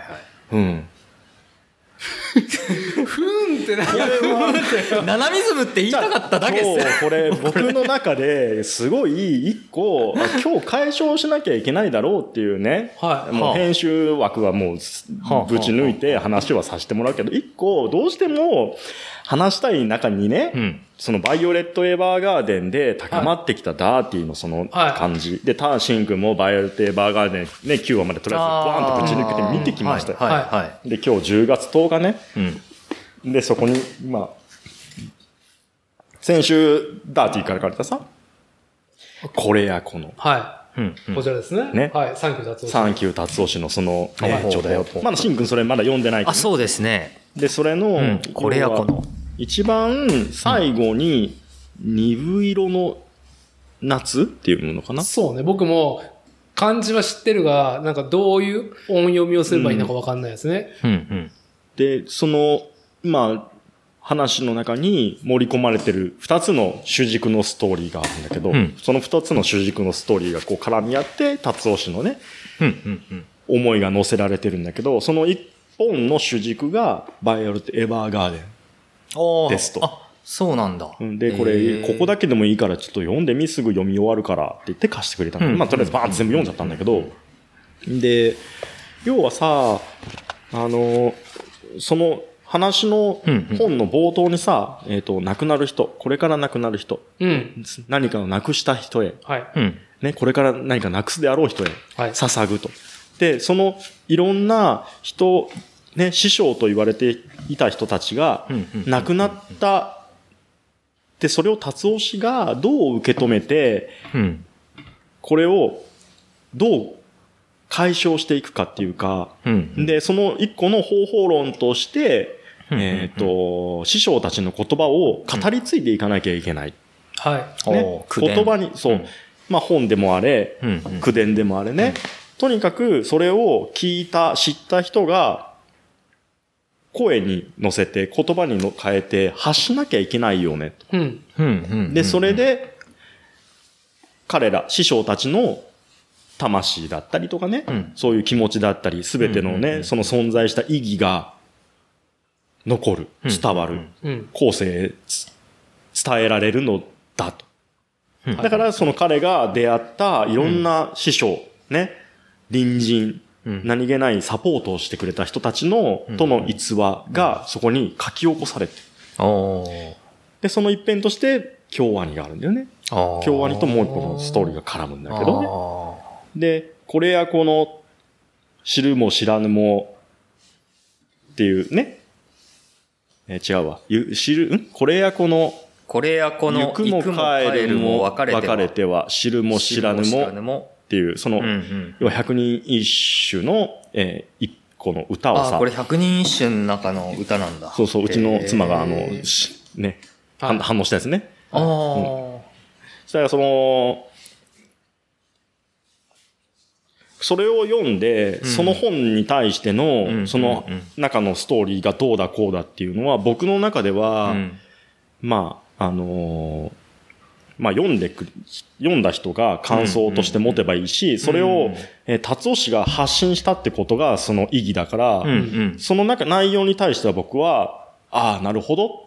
ただそのうん。気持ちだったりとか、一番最初の2行、うんね、その亡くした人、これから亡くす人、うん。ね、そういうものを伝えていかなきゃいけない。うんね、声に出して、とりあえず今発信しなきゃいけないなっていうのを、うんすごく今のこの時期に僕は重く感じて。あの、大事にしなきゃいけない気持ちだなって思って今日はそのことを話したかった。で、うんうん。これはこのまま続けてもいいのかな？いいよ。で、僕が、えっ、とね、要は、ラジオでさ、うん。うーんとね、ちょっと、うん話が僕も下手だからさ、なんとも言えないけどね、三人の人のね、うん。あのーラジオ、まあ、を通して知った、そのサンキュー達夫さんが、これやこので、思いを乗せたものね、それに近いものを、えっ、と、三人の三つのエピソードを引っ張ってきたんですけど、はい。えっと、一個が、えっとね、ラジオ版学問のすすめっていう、うん。うん。ううん。ん。えっと、関東の FM 局かな、うん。で、えっと、ポッドキャストで配信されてたやつ何年だったか忘れちゃったんだけど、うんうんうんその中の一個のゲストで加藤則義さんっていうね、うん。まあご存知の方も多分いると思うんだけど、うんうんえっとね、2013年の4月にうん。っていう病気、筋要は筋萎縮性側索硬化症っていうね、うん。あの、だんだん筋肉が、難病ですね。そうう。んで、あの、もう時間、もう時計のね、砂時計が落ちるように確実にうん。ね、筋肉がダメになっていく。そういう病で2013年4月に、まあ、亡くなられた方なんだけど、その人が亡くなられる前に、えっ、と、その学問の勧めで収録されたやつはまあ聞いててさ、うん。で、要はこの人は、えっ、と、トレイル、うん。ね、あの、自然の中を歩く。はいで、自然に対していろんな思いがあって、興味があって、うんで、それを、えっ、と、残した人だと思ってて。ほう。で、僕はさ、あの、オレンジラインをさ、うん。うんうん。ね、下のオレンジライン。そう、ん。ね、片、片道十何キロかなぐらいなさ、道なんだけどさ、うんそこにさ、あの、いろんな思いをね、妄想して乗せてた自分に聞いたラジオだからすごくインパクトがあって、うんうんうんうん。で、この人はね、あの、アメリカの三大トレイルっていう言われるものがあって、はいアメリカってさ、うん。すごい大きな山脈が南北に走ってるわけよ、大陸にね。うん。うん。うん。もちろん行ったことないよ。うん。で、三つ、えっ、とね、パシフィッククレストトレイルレイル。あー。と、アパラチアントレイルアパ、ラチアントレイル。あとはいはいはい。コンチネンタルディバイドトレイルっていうあ三ーつ、三大トレイルっていうのがブワーッとあると。で、三つ全クリした人をなんかこう、なんちゃらっていうような、ねへ、あの、いう、うんまあ、その辺の話もね、あの、その、多分ね、ラジオ版学問のすす、学問のすすめ加藤則義って調べるとね、うん。ね、今だったらね、YouTube で多分上がってると思うんだけど、うん。で、この人は、その、えーっとね、パシフィックトレイル、パシフィ、じゃあパシフィッククレ、うーんと、クレストトレイルの中の一部に、うんえーっと、ジョン・ミューアトレイルっていううん。パートがあるのね。うんうんうんで、そこがすごく好きで、うんで、そこの、えっ、と、書籍、ちょも、うんと、本を書いて出してるぐらい。もともとなんか編集関係の人だと思うんだけど、で、そこを、えっ、と、トレイルを通して感じたことだったりとか、うん。うん、で、その、なんていうのかな、日本とアメリカの、すそのトレイル感の違い、うん。アメリカはそういうスルーハイクとかさ、森の中、自然の中を歩き続ける、その歩くことに、うん。えっ、と、重きだったりとか、その、うん。ね、楽しさだったりとか感じうん。るプロセスなんだよね。うんで、どっちかというと日本は、うんあの、山岳宗教とかもあって、山頂に行くとか、あそういうそう。根本的な違いがやっぱりある。あ。うんうんで、それをなんかこう、なんとかそのトレイルのね、やつを持っていきたいっていうか、そういう気持ちがあってなのか。うん。で、そのジョンミューアトレイルの理念を落とし込んで作ってあるのが、日本でそれ作ってあるのが、新越トレイルっていうのがあって、えーっとね、これがね、ちょっと、僕ももちろん行ったことないよ。うん。う。うんん新越トレイル、どこだっけな長野の、うーんと、方から新潟に抜けてく長いトレイルがあると。でうん全長が、えっ、とね、80キロ？うん。で、要はトレイルってさ、一本ズドーンってあると、うん。うん。みんなが毎回使うと、そこがもう、道になってしまうわけよ。うんはいだから、しばらく使ったら休ませてあげないと、自然が回復しないんだよね。なるほど。だから、もう一本別の道、要は線とさせるみたいな感じ。別の道にオフシーズン、オンシーズンって分ける。あみたいなあ、バイパスが、その季節、シーズンごとでう、ん。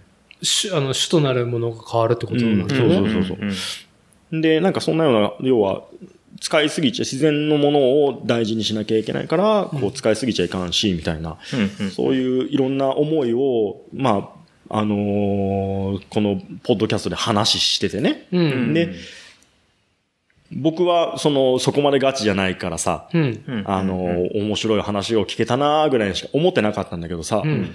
その人が、要は、そういう病気で亡くなってしまった。だけど、その声を残してくれたってことに、これやこのに通じるところを感じたのね。うん。うん。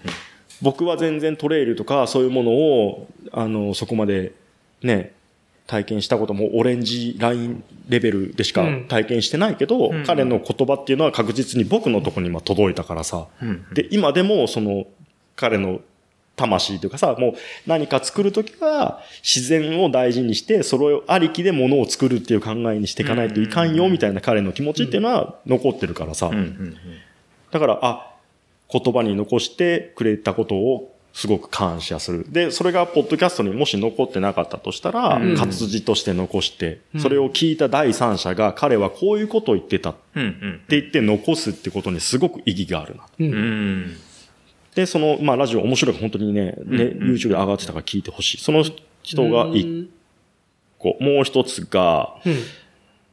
安住紳一郎、TBS、はいフリー、ん？今はフリーーフリーだね。か？フリーアナウンサーで、あの人が、あのー日曜天国っていうラジオ番組やってて、う。うん。で、くまあ関東のラジオなんだけどね。うん。で、日天で、ある時に、あの、自殺して亡くなったアナウンサーで川田亜子さんっていたんだけど、ううんん。んで、その人が元、まあ同僚でしたと。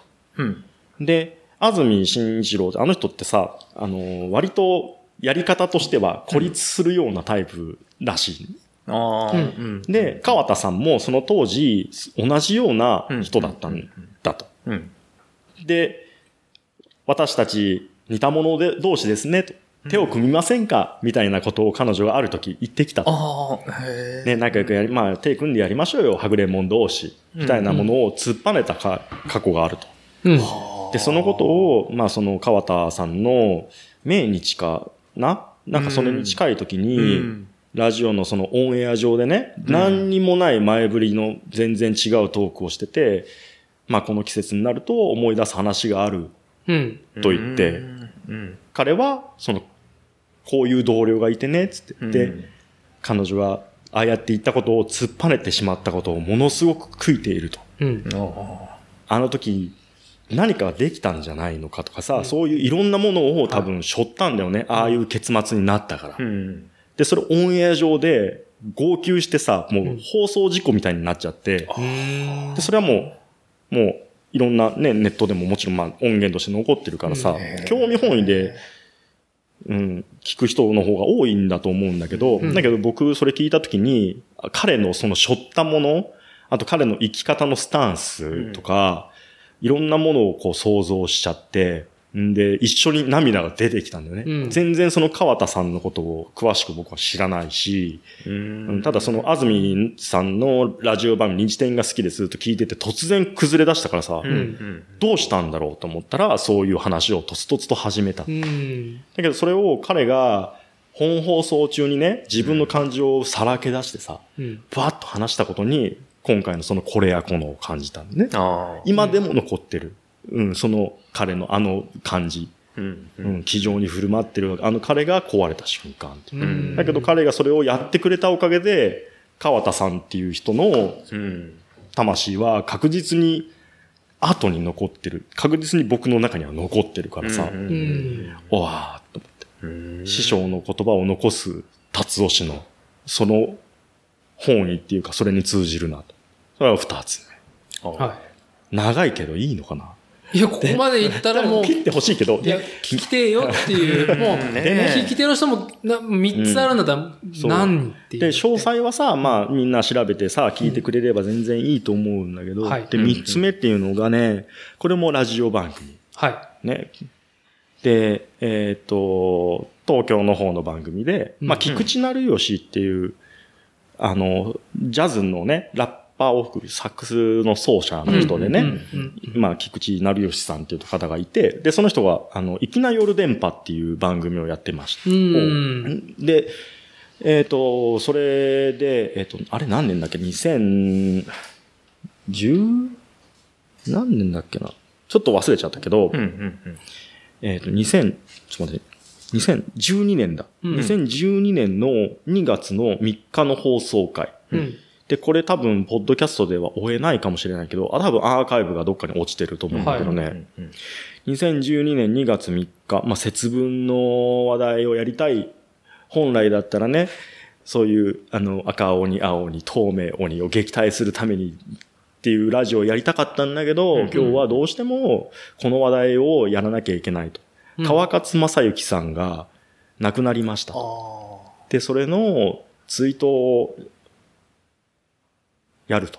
あ。うん。番組を持って、うん今日うんのあの番組は全部、そうごめんね。ねね全然。ごめん。全然ゆっくりゆっく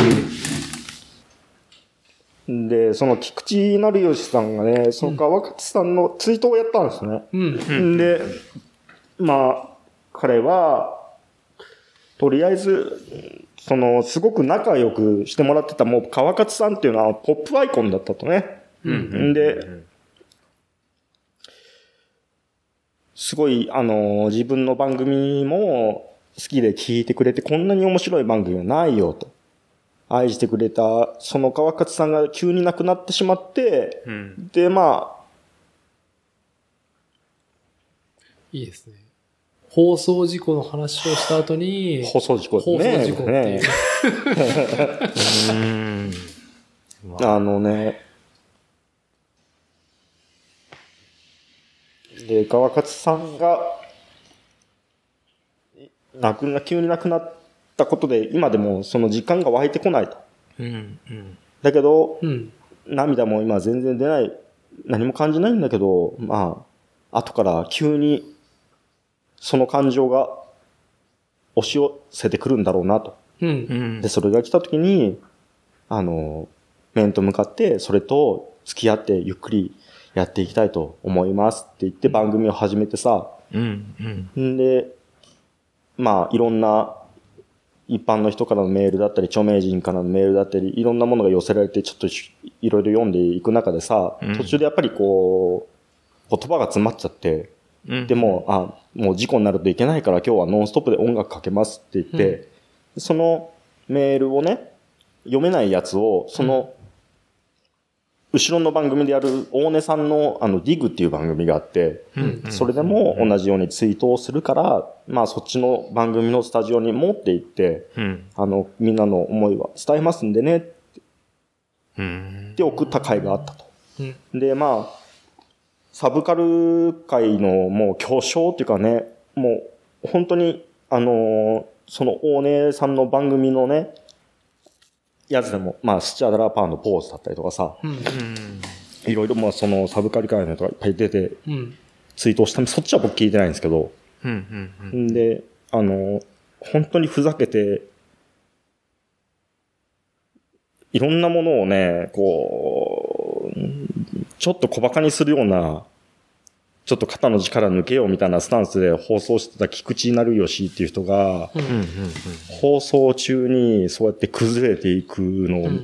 を聞いて、で、ああ、それは言葉で全部言わなくてもさ、みんながそう察してわかるようなさ、うん。うん。ああ、そういう間柄、そういう思いがあるんだっうんていうのが音源で残ってて、それはもうあの、今度の、今回のその3個目のこれやこのにつながるものなんだけどね。うん。で、この3つ、そのダーティーに行かれたそのこれやこの読んで、その3人が出てきた。でね。ちょっと今回いかんね、これ。今回いかんだけど、ちゃんで、その僕らうん。の、あのー川勝正幸はポップアイコンかもしれないけどさ、もう本当にメインカルチャーのポップアイコンだね。うん。で、名古屋のね、ポップアイコンがね、いたんですよ。僕の中で。そうね。うん。そうね。ちょうどね。一周期になるね。そう。ね。思い出しちゃってね。うん。だけど、やっぱりその、あの、そのまま風化する、させるような人じゃないし、うん。うん。あの人の、こう、なんていうのか、メンタリティっていうかさ、うん。バイタリティっていうかさ、あれをやっぱり思い出していきたいな、と思ってね。うん。で、ちょうどあさって僕誕生日なんですけど、その誕生日が彼の命日なんですよ。うん。ね。そうだねだから。毎年僕はこうやって思い出すんだろうなと思って、うんその話にこれやこののその3人の話もずっと残って乗っかっていくだろうしさ。うん。う。うんん、だけど、それを悲しいこととして受け止めるんじゃなくて、こう思い出してさ、うん。うん、今年1年経って楽になってるかなと思ったけど、やっぱりダメだったし、うん。うん、これはまたでも来年になったらまた変わってると思うしね。うんだけど彼のその精神っていうか、あの、何？仲間を思う気持ちとかさ、うんあの、遊び方、ちょけ方とかさ、うん。うん、そういうのは、あの、忘れたくないなと思ってね。うんで、その話をしたかったんだけどね。うん、まあ、ダメでしたね。いやー、うんそうね。上手に語れる話でもないし、うーんそうそうと、そう。これやこの、サンキュー達夫氏のこれやこのもそうだし、うん。バイオレット・エヴァーガーデンの物語自体もそうだし、京都アニメーションのことうん。うん。と今っていうことは、すごくリンクしてるテーマなのね。うんまあ人が亡くなることにどう向き合っていくかうん。っていう、まあ気持ちの落としどころだなっていう。うん。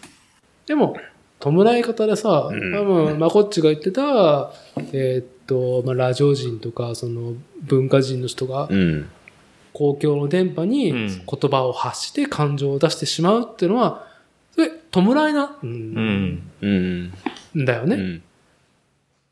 多分、聞き手が多いか、開けてるか閉じてるかの差だけで、行為は全く一緒で、うん。うん。一周期、じゃ一回期、三回期う。うんん。とかやって、馴染みの親族、家族、うんうんうん仲間と顔を合わせて、個人を、まあ思い出して語るっていうのが、多分それが、お葬式もその機能がうん。あるわけで。っうんうん。ていうのが、いかに、あーんと人の、なんだろう、精神的な、あーんと平常を保つ上での機能であったかっていうのは、今、なくなりつつもあるからさ、葬式自うん。う体も。ん。まあ、あとは、こうね、このコロナ禍とかでもね。そうできなくなるし、あ、葬式ってなくなりつつあんの？あるね、全然。ええ。やんないところもあるし、家族呼ばないところもあるし。あ、そうなんだ。そう。まあ、今回は、えーなかなかちょっと、えー人間の、人間のですね、こう真に迫るところまで、えうーん。幅広く、ね。最後は、まあ、おちんちんのムズムズをね、あの、蹴りをつけに行った話から、まあ、こっちが、なんか自分自身の、なんかこう、蹴りをつけに行ったっていう蹴りを。ううんん。まあ、そうだね。そう、そうなるのかな。いやー、でもね、しんくんには申し訳ないと思いながらどうしてるああ、いやいいやいや。やいやいや。なんかね、あの、やっぱり、あの、あれだよね。うん。その最初に言ったその3人のラジオのやつは、うん。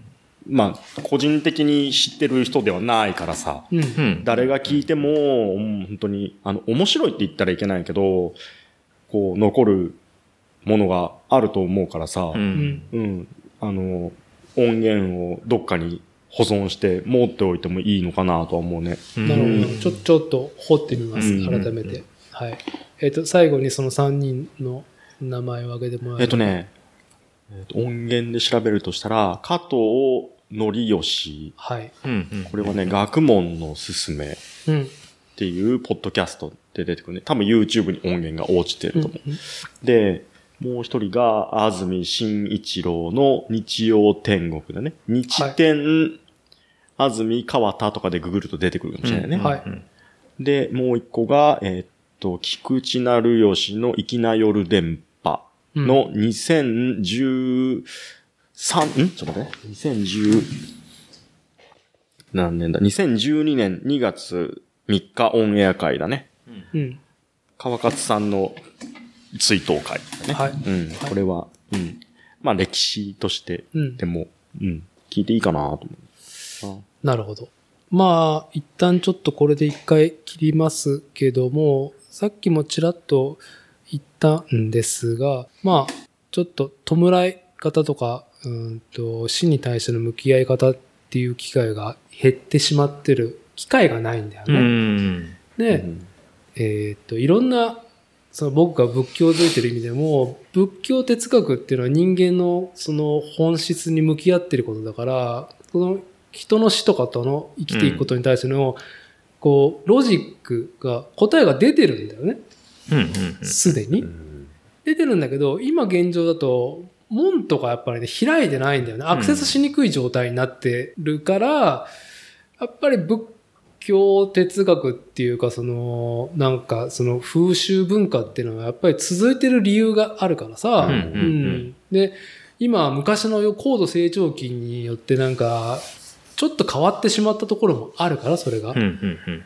今仕切り直しの時期なんだろうな、とはもちろん、まあそういう仏教家の人もいっぱいいるし、うんお寺の住職の人たちも仕切り直さないといけないなっていう。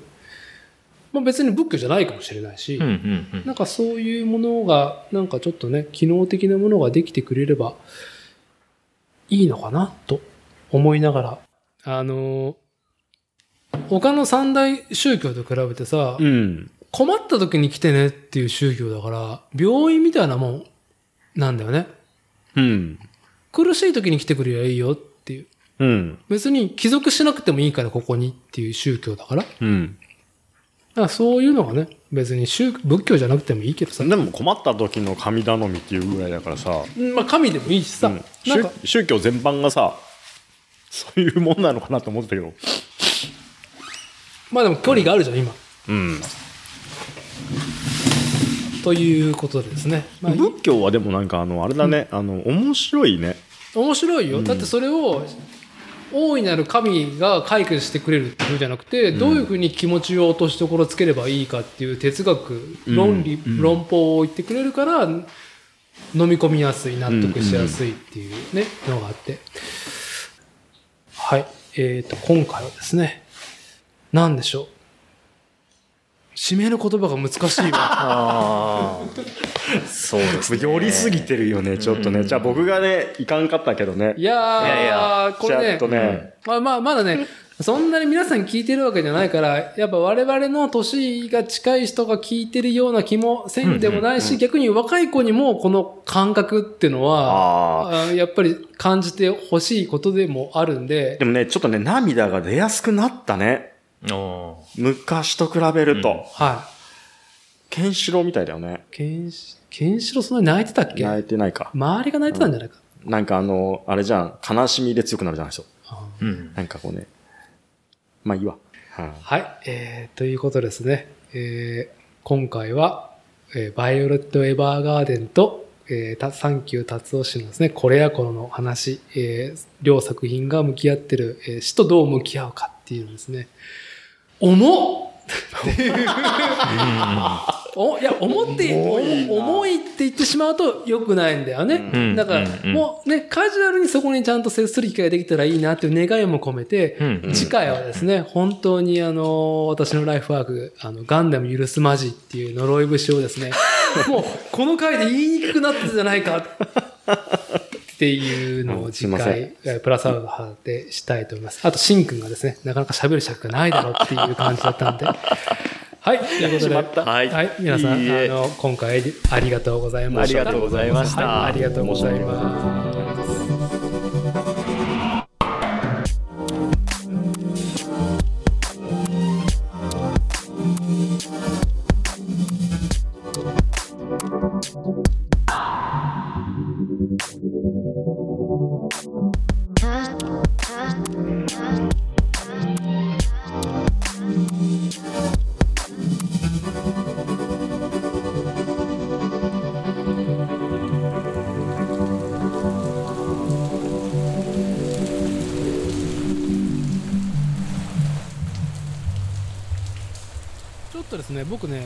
妻を迎えに行かないといけないんで、はいはい。なんか喋っといて。はい。はい。あの、何でもいいです、お題は。お二人がどんなフリートークをする なんか飲む？いやー、いただきます。あ、僕も一本。だからなんだろう、そのさっきの話じゃないけどさ、多分、あの、本、本編、本題に行く前に、崩れ落ちる感じで。うん。なんかあの、お前のグ、グフフは何とかしろっていう、グフフをみんなで共有させろっていう話もあったけどさ、俺が行きたいのはここじゃないのに、川勝さんのトークのところでもう俺はもう力ついた。先の分を紡ごうとしたのそう声に出す前に崩れ落ちるみたいなまあね、声に発想としたことがね、やっぱりあの事前に自分の脳の中に文章で出てきちゃうと、もうそこでもう、あの人に語って聞かせる前に自分自身来ちゃいますよね。うん、あかんかったっす。本当にね、いやいや、あのこういうのもまあ一つ、ね、ポッドキャストの、ね、あの魅力ということで。じゃあそのしんくんがさしんくんはそういうのある？そういうさ、うん。なんだろう。急にそんなつもりないんだけど、涙が出てくるような話を見たとかさ、例えば映画見ててさ、はいはいはいはいその話がね感動した悲しいだから涙が出たってわけじゃないんだけど、うんうん、自分がこう、ね、経験したものとかさ、はいはいはい、なんかこうそういうものを急にバンとフラッシュバックさせられちゃって、ええ、涙がこぼれる悲しい気持ちになる怒りが出てくるとかさ、はいはい、やっぱそういうのが、ええ。増えてくると思うんだよね年取ると。なんか年取るとって言い方もねあんま好きじゃないんだけどさやっぱりいろんなものにさ見てくると僕なんてまだ経験全然浅いと思うんだけどさ。だけどうん。ねしんくんとかもそういうの30半ばになってくるとさ。そうですからね。うん。増えてくるしさ。となんかそおおじさんがよく言うじゃん涙もろくなってさうとかさ。んないか。あ僕ねもともとあの涙もろいんで、う実はあのさっきのあのまこっちさんの話も、もう完全にもらい泣きしそうになりながら実は聞いていた。っていうはいあの、うん。すごくね感化されやすいし僕私もう僕は僕はねもう本当にその人から影響を受けやすかったりだとかうん。あー感化されやすいみたいですねうん。僕自身は。うん。感受性が豊かってことだもんね。まあか言いようによってはそうだし、どうなんでしょうね。自分がないっちゃないのかわからないですけど、まあ、自分がないってことはないと思うよ、うん自分があるからそうやっ思うんですけど。てさ、うんええ。こうね照らし合わせるものがあってさ、ええええええ。で涙が出てくるんだろうし喜ぶんだろうしさ。ああそうですね。これやこのなんてさ全然僕にはい。関係ない人たちの話がつらつらつらつらと書いてあるだけでさ、ええ。でサンキュー達夫さんがさ、うん。これやこのね、行くも帰るも別れては知るも知らぬも大阪の関ってさ。でそれもね昔のさセミマルが書いたはい。歌なわけじゃん、はあはあそれに思いを乗せてそれをねあの引き合いに出したうん。話し家さんがいて、うん。でそれの話を語るためにあいいいい言葉だっつってその最初の5文字ね「これやこの」っていうのを本のタイトルにポンって持ってきてるんだからさ、うん。みんなが違う「これやこの」なんだよね。うんうん。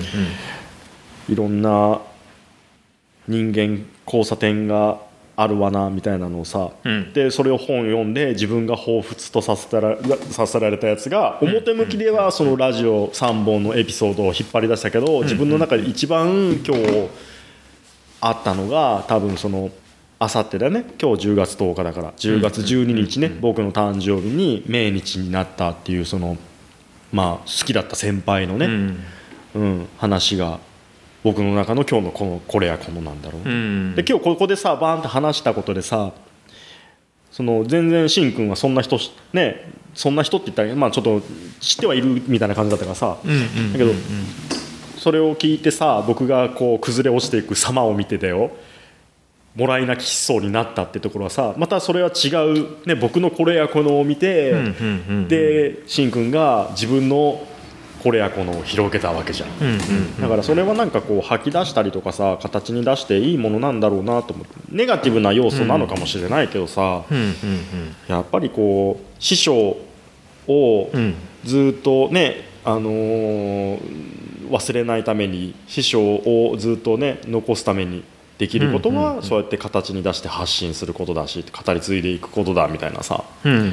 うん、それを僕はあのー載せたね、うん、なんかすごくねなんだろうそこまですごいお世話になったっていう感じでもないしだけどね、うんうんうん。もうなんかすごい好きな先輩でさ元気でねうんいつも面白いことを考えていつも面白いことをディグって、うんそのそれこそその川勝正幸っていう人がうんポップアイコンっていう話であれば、うんうん。名古屋のポップアイコンっていう身近なポップアイコンだったね、うんうん。うん。なんかいつもなんかおもろを探してる、うん。おもろを持ってくるような人でさ。うん。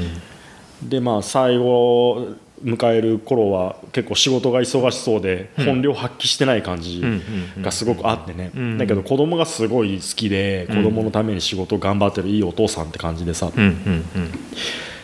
そう育児が落ち着いた頃にはまたねあのいい遊び方をするんだろうなと思ってそれをすごい楽しみに待ってた半ばでね、うん。うん、亡くなっちゃったからさ、うんうんうん。でそこそこの事故現場を通るたびにやっぱり思い出すしさ、うん。うん、なんかねそう。しんくんがそうやって感化されたっていうのを聞いてああその本のこう最後の後書きができたなって感じだよね。うんうんうん。うん。まあ喪失する家族だったり友人だったりが、まあ、病気にしろ事故にしろ亡くなるっていうその喪失するっていう経験に対してのねやっぱり抱くフィーリングというのがやっぱり、まあ、みんなやっぱり今日、まあ、35歳になり40歳なりだとやっぱり生きてくるとそういう別れっていうのはね、うんありますからね。あのーやっぱりそうするとこうあのーもうお会いしたことないはずですけどね、うん。あのーその亡くなった先輩もね、あのーまあやっぱりそんな話やっぱり聞くとこう僕自身もまあ感化されてまあね涙も出てきそうになりますからね、やっぱりそうですね。喪失するっていうこういう共通のフィーリングで、うん。やっぱりあの理解できますよね、うん。相手のことをね。まあそういうそういうことがやっぱり人間あることがある人が多いんで、まあ、なんで、まあ、やっぱりね他人に優しくなれたりだとか、うん。あのするんでしょうけど。まあそううん。なんかいろいろあってもねそれでもね前にね向かって生きていかなきゃならんわけでね。そうですね。まそのしんくんで言うとさあはいはい。ね仕事がいっぱいあってこれをこなしていくことどうしようみたいなさ。そうれを解消せんことにはあったね、ええええええうん。本当そうなんですよ、ね、本当なんかその仕事がいっぱいあってとかさ、なんかこう作りたいものがあって、そういうそのダーティーがさっきさなんかこうプラモデル作る気力もなくなってさ、うんうんうんうん。ただただ熱盛を見てるみたいな、うんうんうん